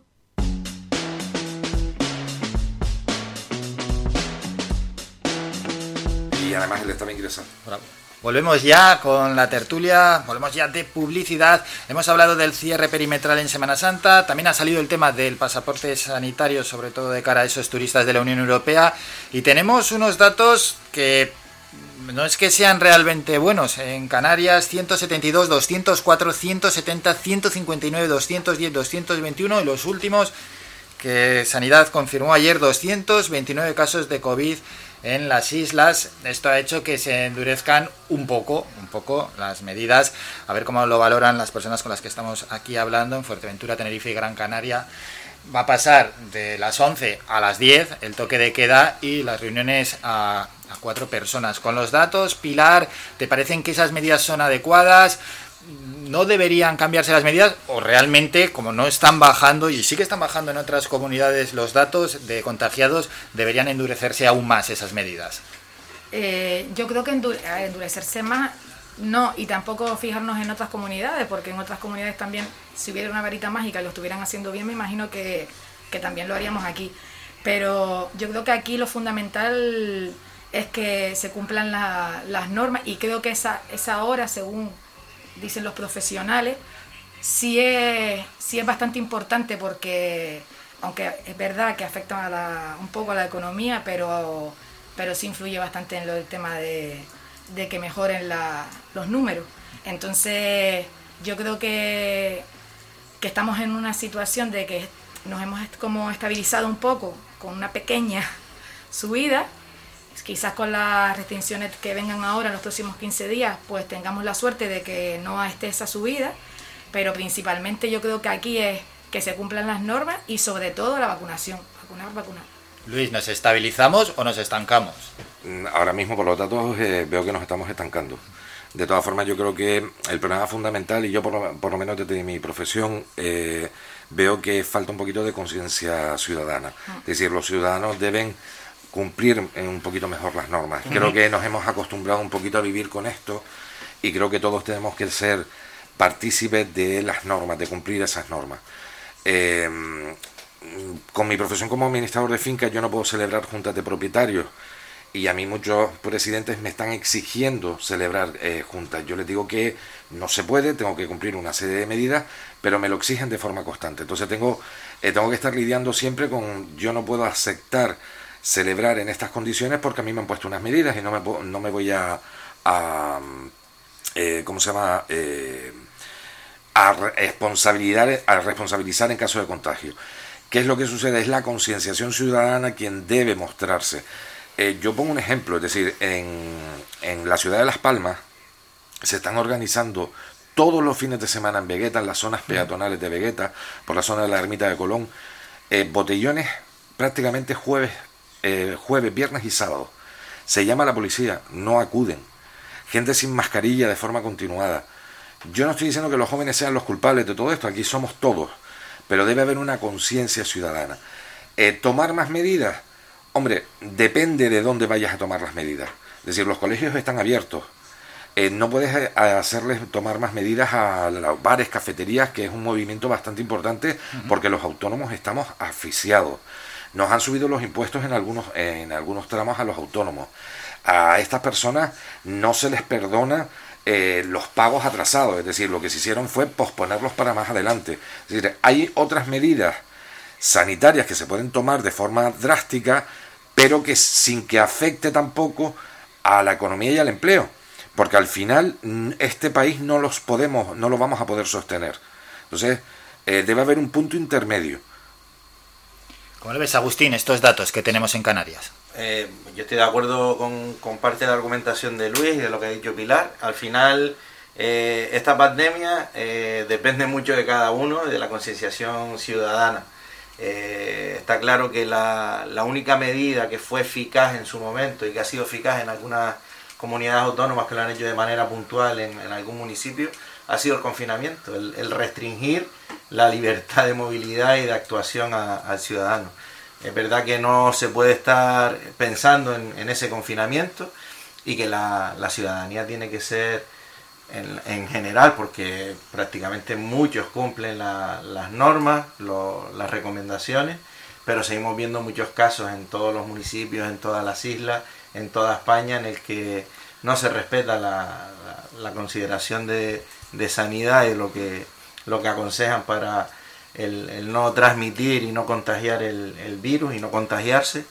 Y, al final es eso, depende muchísimo de, que cada uno cumpla y que cada uno sea consciente de, lo que debe hacer y lo que no debe hacer. Entonces, cualquier medida que se vaya adoptando, que, se vaya generando, cualquier restricción más fuerte que se haga, eh, va a venir en beneficio de, restringir esa movilidad y esa capacidad de, no hacer grupos, pero sigue pasando lo mismo, ¿no? Siguen incumpliéndose las normas, mm. eh, las fuerzas de seguridad no pueden abarcar todo, todo el tipo de situaciones. Yo ahí eh, creo que en algunos momentos eh, es verdad que, se puede hacer más y, no se hace, pero en otras situaciones es imposible estar en todos lados y, controlar todo.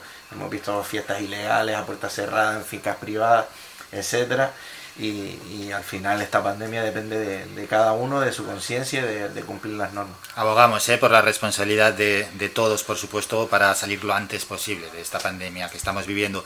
Pilar, porque, mm, bueno, existe, existe sí o sí, ¿no? Fatiga pandémica en todos, estamos bastante cansados ya de, esta situación, de, del distanciamiento social, del no poder relacionarnos como nos hemos relacionado toda la vida, pero también sí que es cierto que ya empieza a haber una especie de luz al final del túnel. Ayer se aprobó la vacuna de Johnson Johnson, es la cuarta, por tanto, que, podría llegar a nuestro país.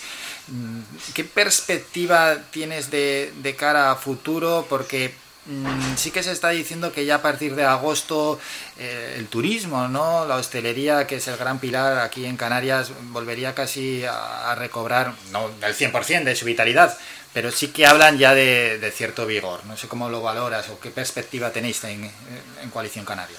Bueno, lo primero es que hay que cumplir con la, con, con la vacunación, que no se está cumpliendo a día de hoy, porque ya se supone que ya hasta la fecha ya los de 70 yo creo que ya tenían que estar bastante vacunados según lo publicado. Entonces, al ritmo que vamos, mm, no se va, no se va a poder recuperar nada del verano. Aunque, aunque se cumpliera con el 70% que se quiere para el verano, se podría ver un hilo en lo que es la eh, el invierno.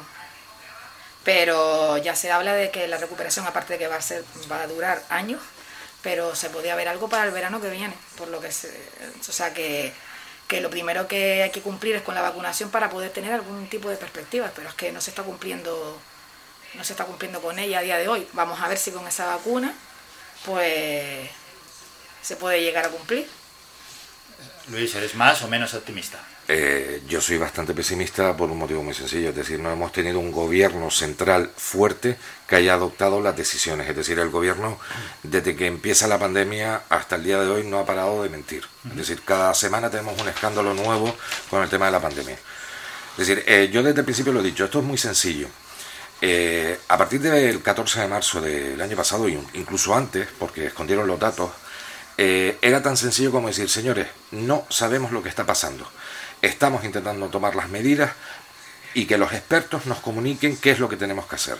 Y a partir de ahí tomar decisiones.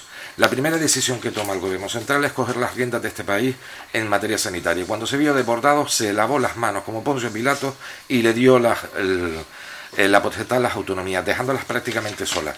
Que cada uno haga lo que considere oportuno. Todavía estamos esperando el famoso comité de expertos que tanto anunciaban eh, desde el Ministerio de Sanidad, el señor Illa, eh, el señor, eh, el portavoz de, del COVID, ahora mismo no recuerdo, el del pelo rizado, Fernando Simón, correcto. Estamos esperando todavía ese, ese comité de expertos y no aparece. Entonces, llevamos todas las semanas viendo cómo nos han estado mintiendo de forma automática. Por eso, para mí, estoy en, una, en un momento pesimista. Es decir, que ahora mismo estemos en torno a un 7% de vacunación, comparado con otros países de nuestro entorno que tienen una vacunación muy superior, me parece cuanto menos lamentable. Soy, en la misma línea que decía Pilar, muy poco optimista para este verano, soy más optimista quizá para el verano que viene y sobre todo vamos a ver cómo va evolucionando esto, con las variantes, no variantes, qué va a pasar con los menores de 18 años. Eh, esto va a ser algo más complejo que este año. Para mí yo doy por perdido también este año y estoy en marzo y ojalá me equivoque. Lo más que deseo en este momento es equivocarme, pero la situación en este momento es que tenemos un, gobierno a nivel estatal que no ha sabido realizar las gestiones para parar un poco esto. ¿Por alusiones, Agustín? Por alusiones, bueno.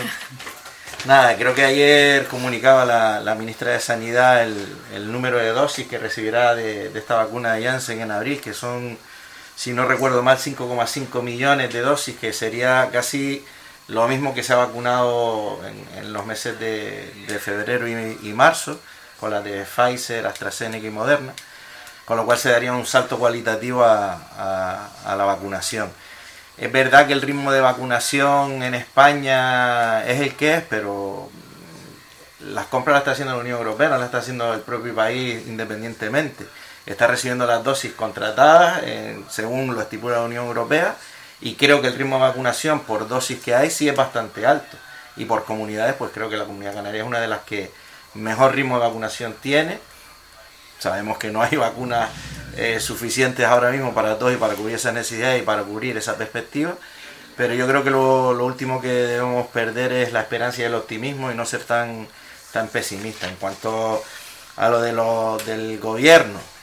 Pues bueno, yo creo que si el gobierno de España eh, ha mentido y nos ha sacado del estado de alarma en su momento porque le cedió las competencias a las comunidades autónomas, vamos a recordar un poquito esas renovaciones del estado de alarma, quién no estaba de acuerdo en renovarla para que fuera el estado el que llevara las riendas y qué comunidades autónomas exigían que se les diera eh, esa potestad.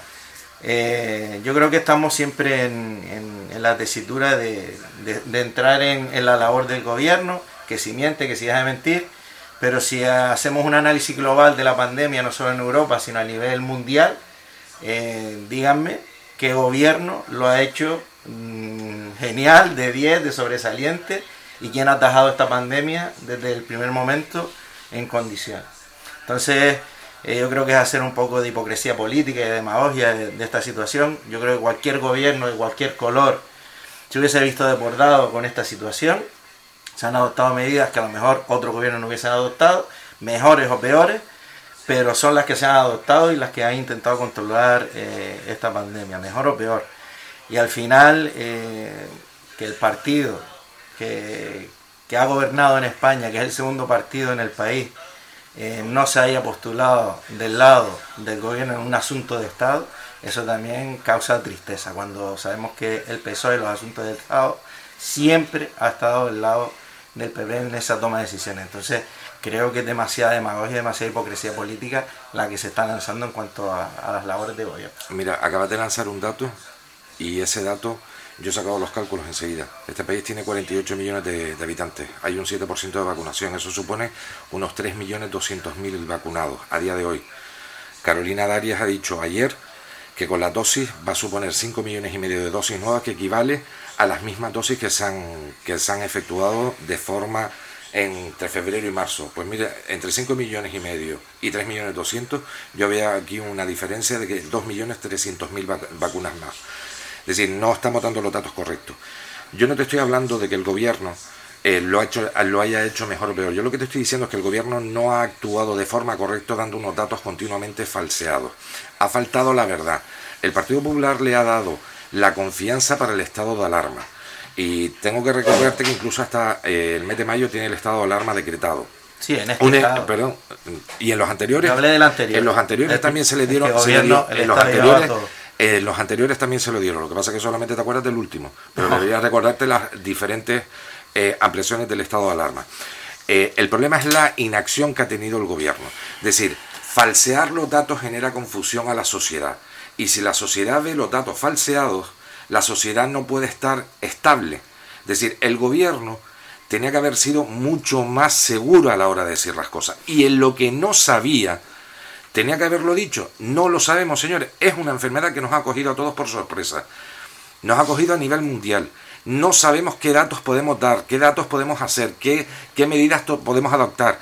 Estamos pendientes de que los expertos nos lo indiquen. Pero es que se han inventado todo. Desde, y mira, te voy, a poner un simple, un simple ejemplo. Desde que la mascarilla no se le podía bajar el IVA. Es decir, porque la Unión Europea lo prohibía. Es decir, es que ha sido semanalmente una falsedad tras otra. Y eso es lo que provoca que el resto de los ciudadanos nos sintamos eh, desamparados. Nos sintamos desamparados. Ahora vengo a, por la celebración del 8 de marzo. Yo apoyo la igualdad del hombre y la mujer. Apoyo la igualdad del hombre y la mujer. Pero que me venga una ministra en plena pandemia que quiera hacer manifestaciones y que el único, la única inquina que tienen es Madrid, Madrid y Madrid, Miren, señores, en Madrid es la capital de, este país, pero es que hay 51 provincias más. Y debemos tener en cuenta todo. Es que no podemos hacer una manifestación a favor de la igualdad. Desgraciadamente, yo las apoyo. Lo que no puedo es hacerlo en un momento como esto. Y entonces, resulta que el delegado del gobierno las prohíbe en Madrid pero no las prohíben en el resto de las provincias. ¿Y quiénes son los delegados del gobierno en, las otras provincias? Los que ha puesto el gobierno central, el gobierno del Partido Socialista. Punto. Entonces, no sé qué diferencias hay entre no hacer una manifestación en Madrid y no hacerlas en el resto de las, de las provincias de, o en las comunidades autónomas. Es la inacción del gobierno y la constante dejadez y falsear los datos y actuar de forma más política que en beneficio de la sociedad. Agustín, y cerramos el tema con Pilar. Bueno, yo mm, poco que decir. Eh, vamos a entrar en un, en un debate de siempre lo mismo, de, él dará unos datos, yo daré otros. Eh, tema de falsear eh, los datos de. Un dato que me acabas de dar tú, ¿eh? Un dato que me acabas de dar yo tú. Dije, Carolina aproxima- Daniel. dije aproximadamente. Pues 2 millones, dos millones 300 mil de diferencia. y- aproxima- aproximadamente no hemos terminado el mes de marzo. Eh, febrero marzo no hemos terminado. Cuando se termine marzo, pues aproximadamente lo que se reciba en abril es lo que se vacune. Por eso dije aproximadamente. Eh, desamparo ciudadano. mm, yo no sé, yo el desamparo ciudadano y el desamparo de esta sociedad a lo mejor se podría analizar. eh, no solo en estos momentos de pandemia, sino el desamparo que se ha tenido aquí hacia atrás y que creo que muchos ciudadanos de otras categorías que no eran consideradas antes están más amparados en, en estos momentos de pandemia que lo que estuvieron en otros momentos de crisis no causados por pandemia. En fin. Con los eh, brotes verdes. ¿Eh? Con los brotes verdes, sí. Por ejemplo, por, por poner un ejemplo. ejemplo. Sí, sí. Y, y con otras cosas. Eh, yo sigo abogando por, por ser eh, eh, consciente de, de la situación, de, de que el tema de recibir vacunas no depende solo de España, del Estado, está dependiendo de la Unión Europea. Ojalá esa fabricación, esa producción de vacunas fuera mucho mayor y llegaran muchas más vacunas para poder eh, administrarlas en, tiempo y forma y en los grupos de edad que se han establecido. Y, y poco más que decir, yo creo que podríamos hacer el análisis en verano y, y retomar eh, este, este asunto y decir si se ha cumplido o no se ha cumplido, si éramos demasiado optimistas o demasiado pesimistas, pero yo creo que hay que dejar trabajar, hay que dejar que, que siga, que siga esto su evolución, de recibir las vacunas, que es lo más importante para poder administrarla, de nada sirve tener preparado todo el dispositivo en sanidad para la administración de las vacunas si no las tiene. Y yo creo que eso está minando muchísimo a la labor de- del gobierno, de sanidad, y, y al final donde el menoscabo que tiene la ciudadanía por no recibir la vacuna. Pilar Mesa, opinión y vamos a publicidad. Vale, yo lo resumo fácil, rapidito. Eh, sabemos que esto ha sido nuevo para todos los países y por supuesto para el gobierno. Eh, cualquier gobierno lo hubiese cogido de la misma manera de sorpresa, o sea, eso era lógico. Pero lo- yo creo que lo que la ciudadanía pe- em, o sea, pretendía realmente era la verdad, o sea, simplemente la verdad. Lo que, un ejemplo claro es las mascarillas no, no son necesarias y luego eran necesarias, simplemente no eran necesarias pero porque no había para todo, pero no se puede mentir en eso. Pues algo tan simple como eso, pues yo creo que lo que quería la gente realmente era la verdad y seguramente hay cosas que se pueden entender porque a todos nos ha cogido de sorpresa, igual que en otros países, como decía Tino.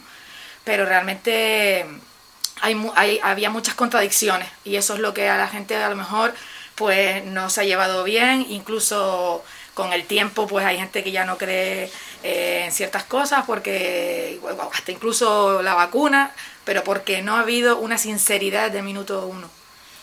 Hacemos un breve descanso, nos vamos a publicidad y a la vuelta volvemos para hablar de esos movimientos políticos de última hora. Escuchas Faikan Red de Emisoras. Somos gente, somos radio.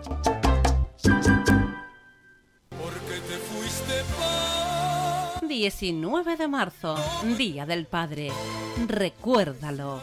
En Floristería Siempre Viva encontrarás una gran variedad en flores cortadas, claveles, rosas, antulium, lilio, gladiolos. Hacemos arreglos florales. Floristería Siempre Viva. Visítenos. Nos encontrarán en el cruce cementerio San Juan Telde. Floristería Siempre Viva.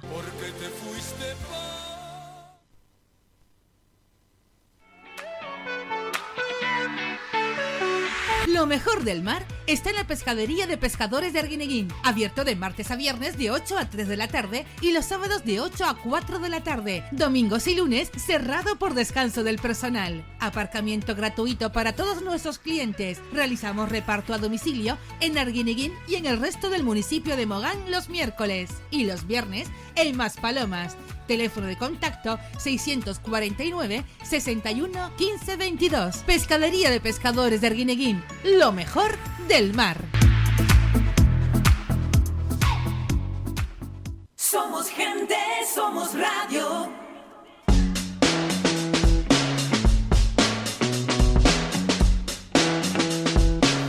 Regresamos con la tertulia y vamos a hablar de política pura y dura. Y además, con cierta sorpresa, por lo menos para la ciudadanía de a pie, no sabemos si para los altos cargos políticos, esos posibles movimientos entre partidos políticos en la Comunidad de Murcia y en el Ayuntamiento de Murcia. También eso desencadenó la posibilidad de esas elecciones adelantadas en Madrid para el 4 de mayo y todo esto pues llevó muchas dudas a esas comunidades gobernadas por el Partido Popular en coalición.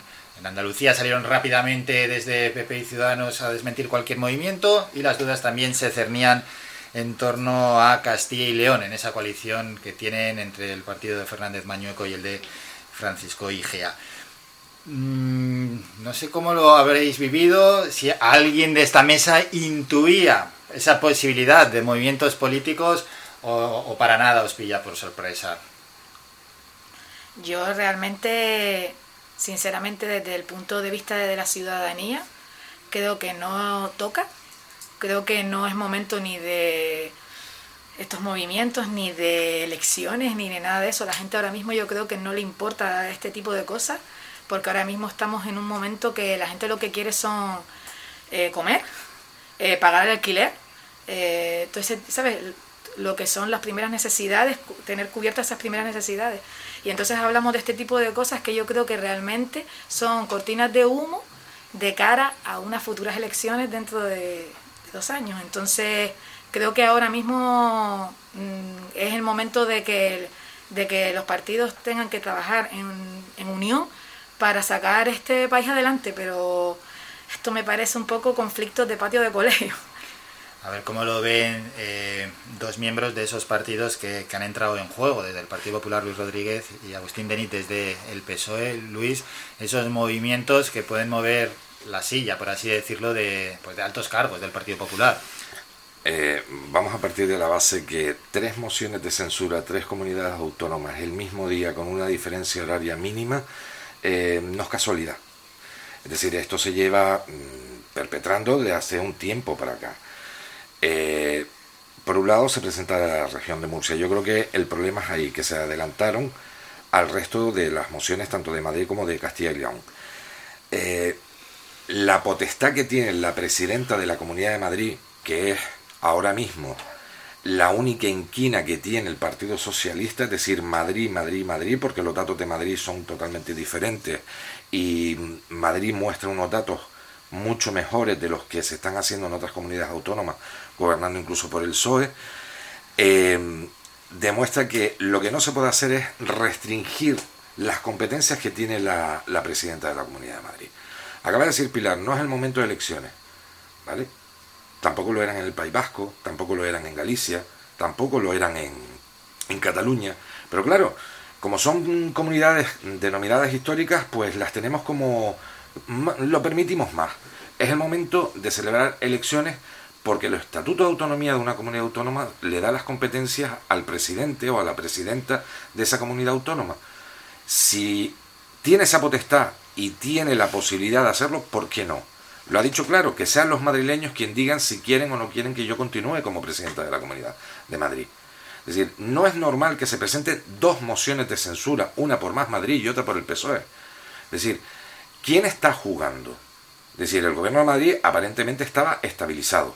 Ciudadanos al mismo tiempo se ha dejado engatusar o engañar o ha querido jugar a eso. Pues que sea el, el ciudadano quien decida si quiere continuar con un gobierno con el Partido Popular o si quieren que se cambie ese gobierno. Y creo que la actitud y la acción por parte de, de Díaz Ayuso, de Ayuso es perfecta. Es decir, está en sus competencias para poderlo celebrar. No es el momento. Llevamos tres elecciones autonómicas en pandemia. Galicia, País Vasco y Cataluña. Ahí no pasa nada. En Madrid sí. ¿Por qué siempre Madrid? Yo, pero es que yo, perdón, yo creo realmente que no, no es que no sea el momento, es que es que yo me pongo en el, en el lugar del ciudadano y digo, yo creo que el ciudadano, sinceramente, ahora mismo lo que quiere es que el que esté gobernando haga bien su trabajo. No lo dejan. Pero lo que quiere es que haga bien su trabajo, pero que da igual quién sea, pero que ya el que, el que está, en este caso, estaba estaba Ayuso, pero que haga bien su trabajo y que y el gobierno haga bien su trabajo y, y salir para adelante, pero no es el momento de cambiar porque la gente ahora mismo yo creo que no tiene Los datos no de tiene esa- Madrid, esa tanto sanitarios como económicos, eran buenos con respecto a la situación que estamos viviendo. Sí, son buenos, mejores que lo que demuestran otras comunidades autónomas.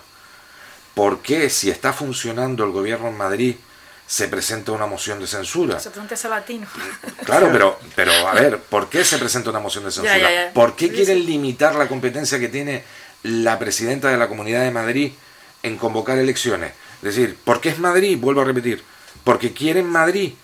Díganlo, es decir, eh, ¿qué es lo que están buscando? Algo así como el, eh, el no pasarán. No, es decir, son competencias que tiene la presidenta. Se han celebrado en tres comunidades autónomas y no ha habido ningún problema. Se han celebrado. Baja la votación, probablemente el número de votantes. Es probable. Pero es una competencia que tiene la presidenta de la Comunidad de Madrid y está en, en el ejercicio de, de poderlas realizar cuando ella con- ha considerado oportuno.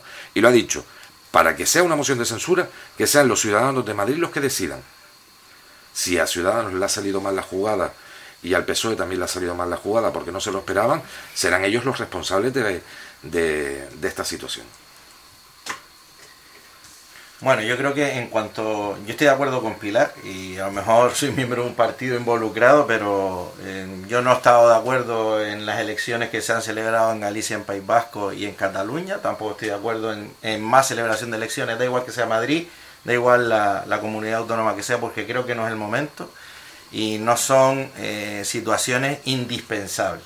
Eh, yo creo que la convocatoria de elecciones en Madrid es evidente que surge eh, por lo que pasa en Murcia, esa posibilidad de moción de censura que se presenta y, y ella se adelanta a que sea eh, por, por, por soberanía y no por una moción el, el que pueda estar fuera de la, de la presidencia de Madrid. Pero yo apelo a las palabras de Luis y de, de que dejemos que sea la ciudadanía la que, la que decida. Yo creo que la ciudadanía en su momento decidió quiénes, quiénes eran en estas comunidades autónomas los ganadores y los que querían que gobernasen y, no fue así. Hicieron una confluencia de los partidos de derecha, de centro y de extrema derecha para que esos ganadores de elecciones, esas listas más votadas no gobernaran y fueron los ciudadanos los que decidieron esas listas más votadas, con lo cual siempre entramos en que los ciudadanos decidan cuando nos convenga. Entonces, eh, en Murcia ganó el PSOE, en Madrid ganó el PSOE, en Andalucía ganó el PSOE, en Castilla y León ganó el PSOE, pero no gobernó el PSOE. Y en Cataluña ganó el PSOE, pero están callados. No, callados no. Sí. Callados no. Anteriormente ganó Ciudadanos y no se presentó ni siquiera. No tenía los apoyos suficientes. No, ni nos va a tener ella posiblemente, pero, pero tirará para adelante y ha, ha intentado dar la cara y, y darle un cambio a, a la situación. Entonces, eh, volvemos siempre a lo mismo. Y quien menos- mejor conoce eh, la situación de gobernabilidad, la situación interna, son los partidos en esas comunidades autónomas. Entrarme yo a, a- decir o a, a objetar o, o a opinar de lo que sucede, si se gobierna bien, se gobierna mal desde aquí, pues te puedo hablar de la política local muy bien, pero no, me, no voy a extrapolar mis opiniones ni, ni lo que considero. Eh, es, es legal, eh, está la constitución lo de las mociones de censura, sí, igual que está lo de gobernar partidos que no han ganado las elecciones, y hay que asumirlo. Entonces, eh, yo creo que no hay que generar mayor eh, controversia a estas situaciones, que son jugadas eh, partidistas por conveniencia de los partidos en ciertos momentos. Pues mira, pues puede ser la misma jugada que, que se hizo en Andalucía para que no gobernara el PSOE otra vez y se uniera a Ciudadanos y el apoyo de Vox, por ejemplo. Agustín, es decir, eh, el Partido Socialista con, con Ciudadanos pactan presentar tres mociones de censura prácticamente al, el mismo día a la misma hora. Eso es, lo, eso es lo que sospechamos, pero yo creo que la única que se pactó, Yo- la mira, única que juego- se dice yo juego en la- que se a la lotería de la región de Murcia. Yo juego a la lotería en Navidad y jamás me ha tocado, ¿vale? Y, y inte- y lo intento, ¿eh? Es cuando único juego, Yo la- tam- el yo décimo de Navidad. yo. Las casualidades no, no existen. En tres comunidades autónomas el mismo día, con una diferencia horaria, horaria de cuánto, una hora aproximadamente. Es decir, eso no pasa nada. Es decir, es un instrumento que está en la Constitución y en los estatutos de autonomía, en este caso, está perfecto. Ahora, el instrumento que tiene una presidenta de una comunidad autónoma para convocar elecciones, eso no. Eso no sirve. No, porque no- estamos hablando. dicho- estamos, dicho lo contrario. No, pero da- tal cual te estás expresando, No, da la sensación como diciendo, está la moción de censura y vamos a dejar que eso siga. Es decir, ese instrumento lo me, tiene. Me expliqué mal o me entendiste mal. Vale, ese instrumento lo tiene. ¿Qué es lo que pasa? Eh, aquí están ustedes basándose en un partido como es el de Ciudadanos, fundamentalmente, que en este momento está en una situación de caos absoluto y en vía de extinción, como dicen todos los medios de comunicación, de comunicación y todos los especialistas. Bien, Arrimadas necesitaba eh, acercarse lo más posible a ustedes para ver si tocaba poder y cogía la presidencia de las comunidades. Es decir, esos bailes de sillón no pasan nada, no se habla. Lo que se habla es que Ayuso ha convocado elecciones. Dejen que la ciudadanía hable. Déjenlo como habló en el País Vasco, en Galicia y en, y en Cataluña. Que por cierto, cuando fueron las elecciones en Galicia, anda que no le pusieron trabas a Núñez Feijóo. Anda que no, se, no le dijeron que se había convertido en un demagogo porque la situación de pandemia. En Cataluña no, pero la ciudadanía sí se manifestaba. Pero no había esas manifestaciones por parte de- de los partidos políticos más representativos a nivel Estado y gobernando. En el País Vasco no, tampoco pasa nada, porque parece ser que tocamos Cataluña y País Vasco y aquí todo el mundo se enciende. Parece que no podemos hablar de esas dos comunidades autónomas. Pero Galicia sí. ¿Por qué? ¿Porque estaba gobernando el Partido Popular? No. Vamos a ser coherentes con todos. Y esa potestad creo que la tiene la presidenta y la tiene que ejercer cuando ella considere oportuno. Yo- Y si hay que votar el 4 de mayo, estupendo. Pues que se vote. Eh, yo no yo no hice alusión a, a eso. Creo que hice incluso apoyé que no era momento de elecciones, pero que si sabían si se tenía que celebrar igual que se ha celebrado que se celebre.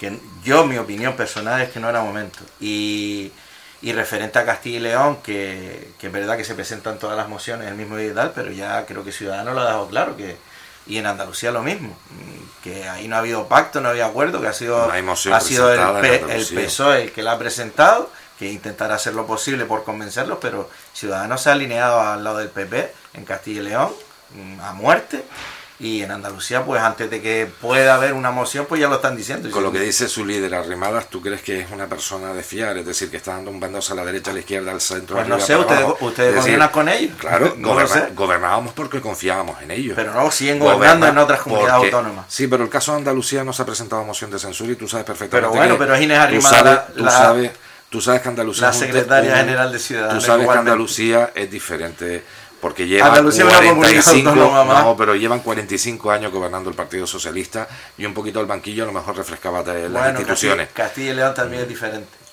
Castilla y León ha llegado a gobernar el Partido Socialista. sí, sí, pero que también En Andalucía es la primera vez que no Que gobierna el también es Partido diferente que Socialista. gobierna PP con Ciudadanos. Sí, sí, sí, pero es que se ha presentado moción. Vamos a ver. Va- vamos a Yo ver si que lo cumplen. Al final eh, está- estamos entrando siempre en lo mismo. Si nos interesa un partido para una cosa, no nos deja de interesar para otra. Si yo gobierno con Ciudadanos en Andalucía y voy a dejar de gobernar en Murcia o en Madrid o donde sea, pues, pues vamos a hacer un análisis de por qué pasa eso en las comunidades autónomas.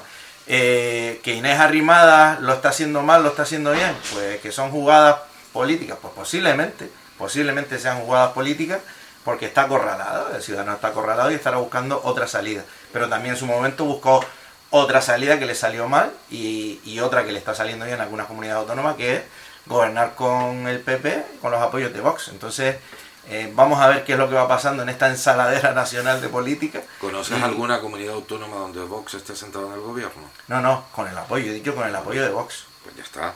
Es decir, no hay ningún gobierno en una comunidad autónoma donde estemos sentados con Vox en el gobierno. No, no, no. pero Ni tienen- una. Tienen Ni el una. apoyo de Vox total y absoluto. Y ustedes tienen el apoyo de partidos de extrema izquierda, como pueden ser para mí Bueno, Podemos. bueno. Es decir, es decir, es que no, no, no pasa nada y ustedes tienen el apoyo de nacionalistas con miras al independentismo y es el juego democrático. Sí. Es decir, me parece perfecto. Existe Coalición Canario como partido nacionalista. Bien, y existe partidos nacionalistas, independentistas sin representación en Canarias, como pueden ser el Frepica Guañac. Es decir, todos tienen derecho a participar en la vida política de un país. Bien, no critique. No estoy que- criticando, estoy diciendo no, que gobiernan. No, no me no hable, no me hable del discurso que ustedes siempre llevan de Vox, Vox, Vox. Perfecto. Ustedes lo único que están haciendo es alimentar a que Vox crezca de esa forma. Nosotros. Sí, con esa actitud.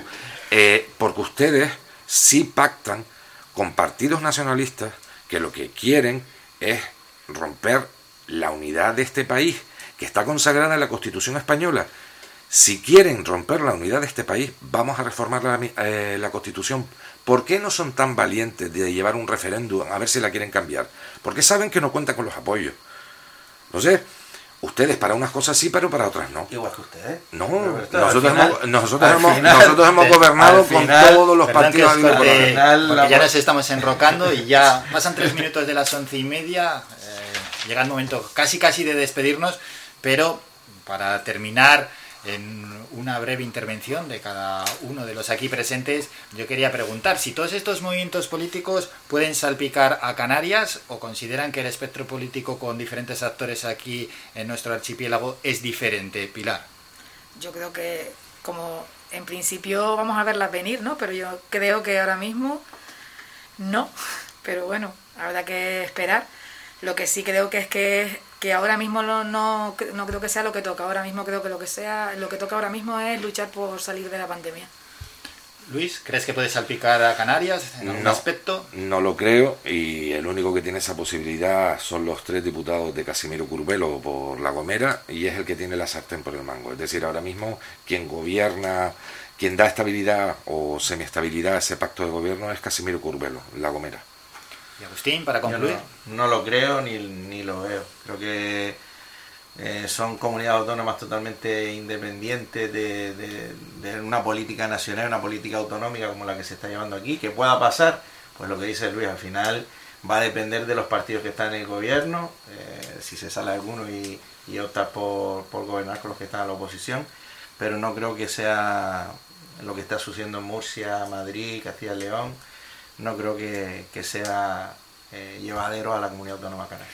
Y hasta aquí la tertulia de hoy. Damos las gracias a los tertulianos, Agustín Denis del PSOE, muchas gracias. Gracias. Pilar Mesa, Coalición Canaria, muchas gracias. Gracias a ti. Y Luis Rodríguez del Partido Popular, muchas gracias. Muchas gracias a ustedes. Lo dicho, todos los viernes, a eso de las 11 menos cuarto, tenemos una tertulia que termina sobre estas horas, a las 11 y media. Y ya de esta manera termina también el programa. Así que nos citamos para el lunes, ya próximo programa, por delante un fin de semana. Estaremos aquí fieles a nuestra cita en las mañanas de Faicán desde las 8 y media de la mañana. Reciban un saludo de Álvaro. Hasta el lunes, feliz fin de semana. Adiós. Ha escuchado Las Mañanas de Faicán con Álvaro Fernández. Le esperamos de lunes a viernes de ocho y media a once y media.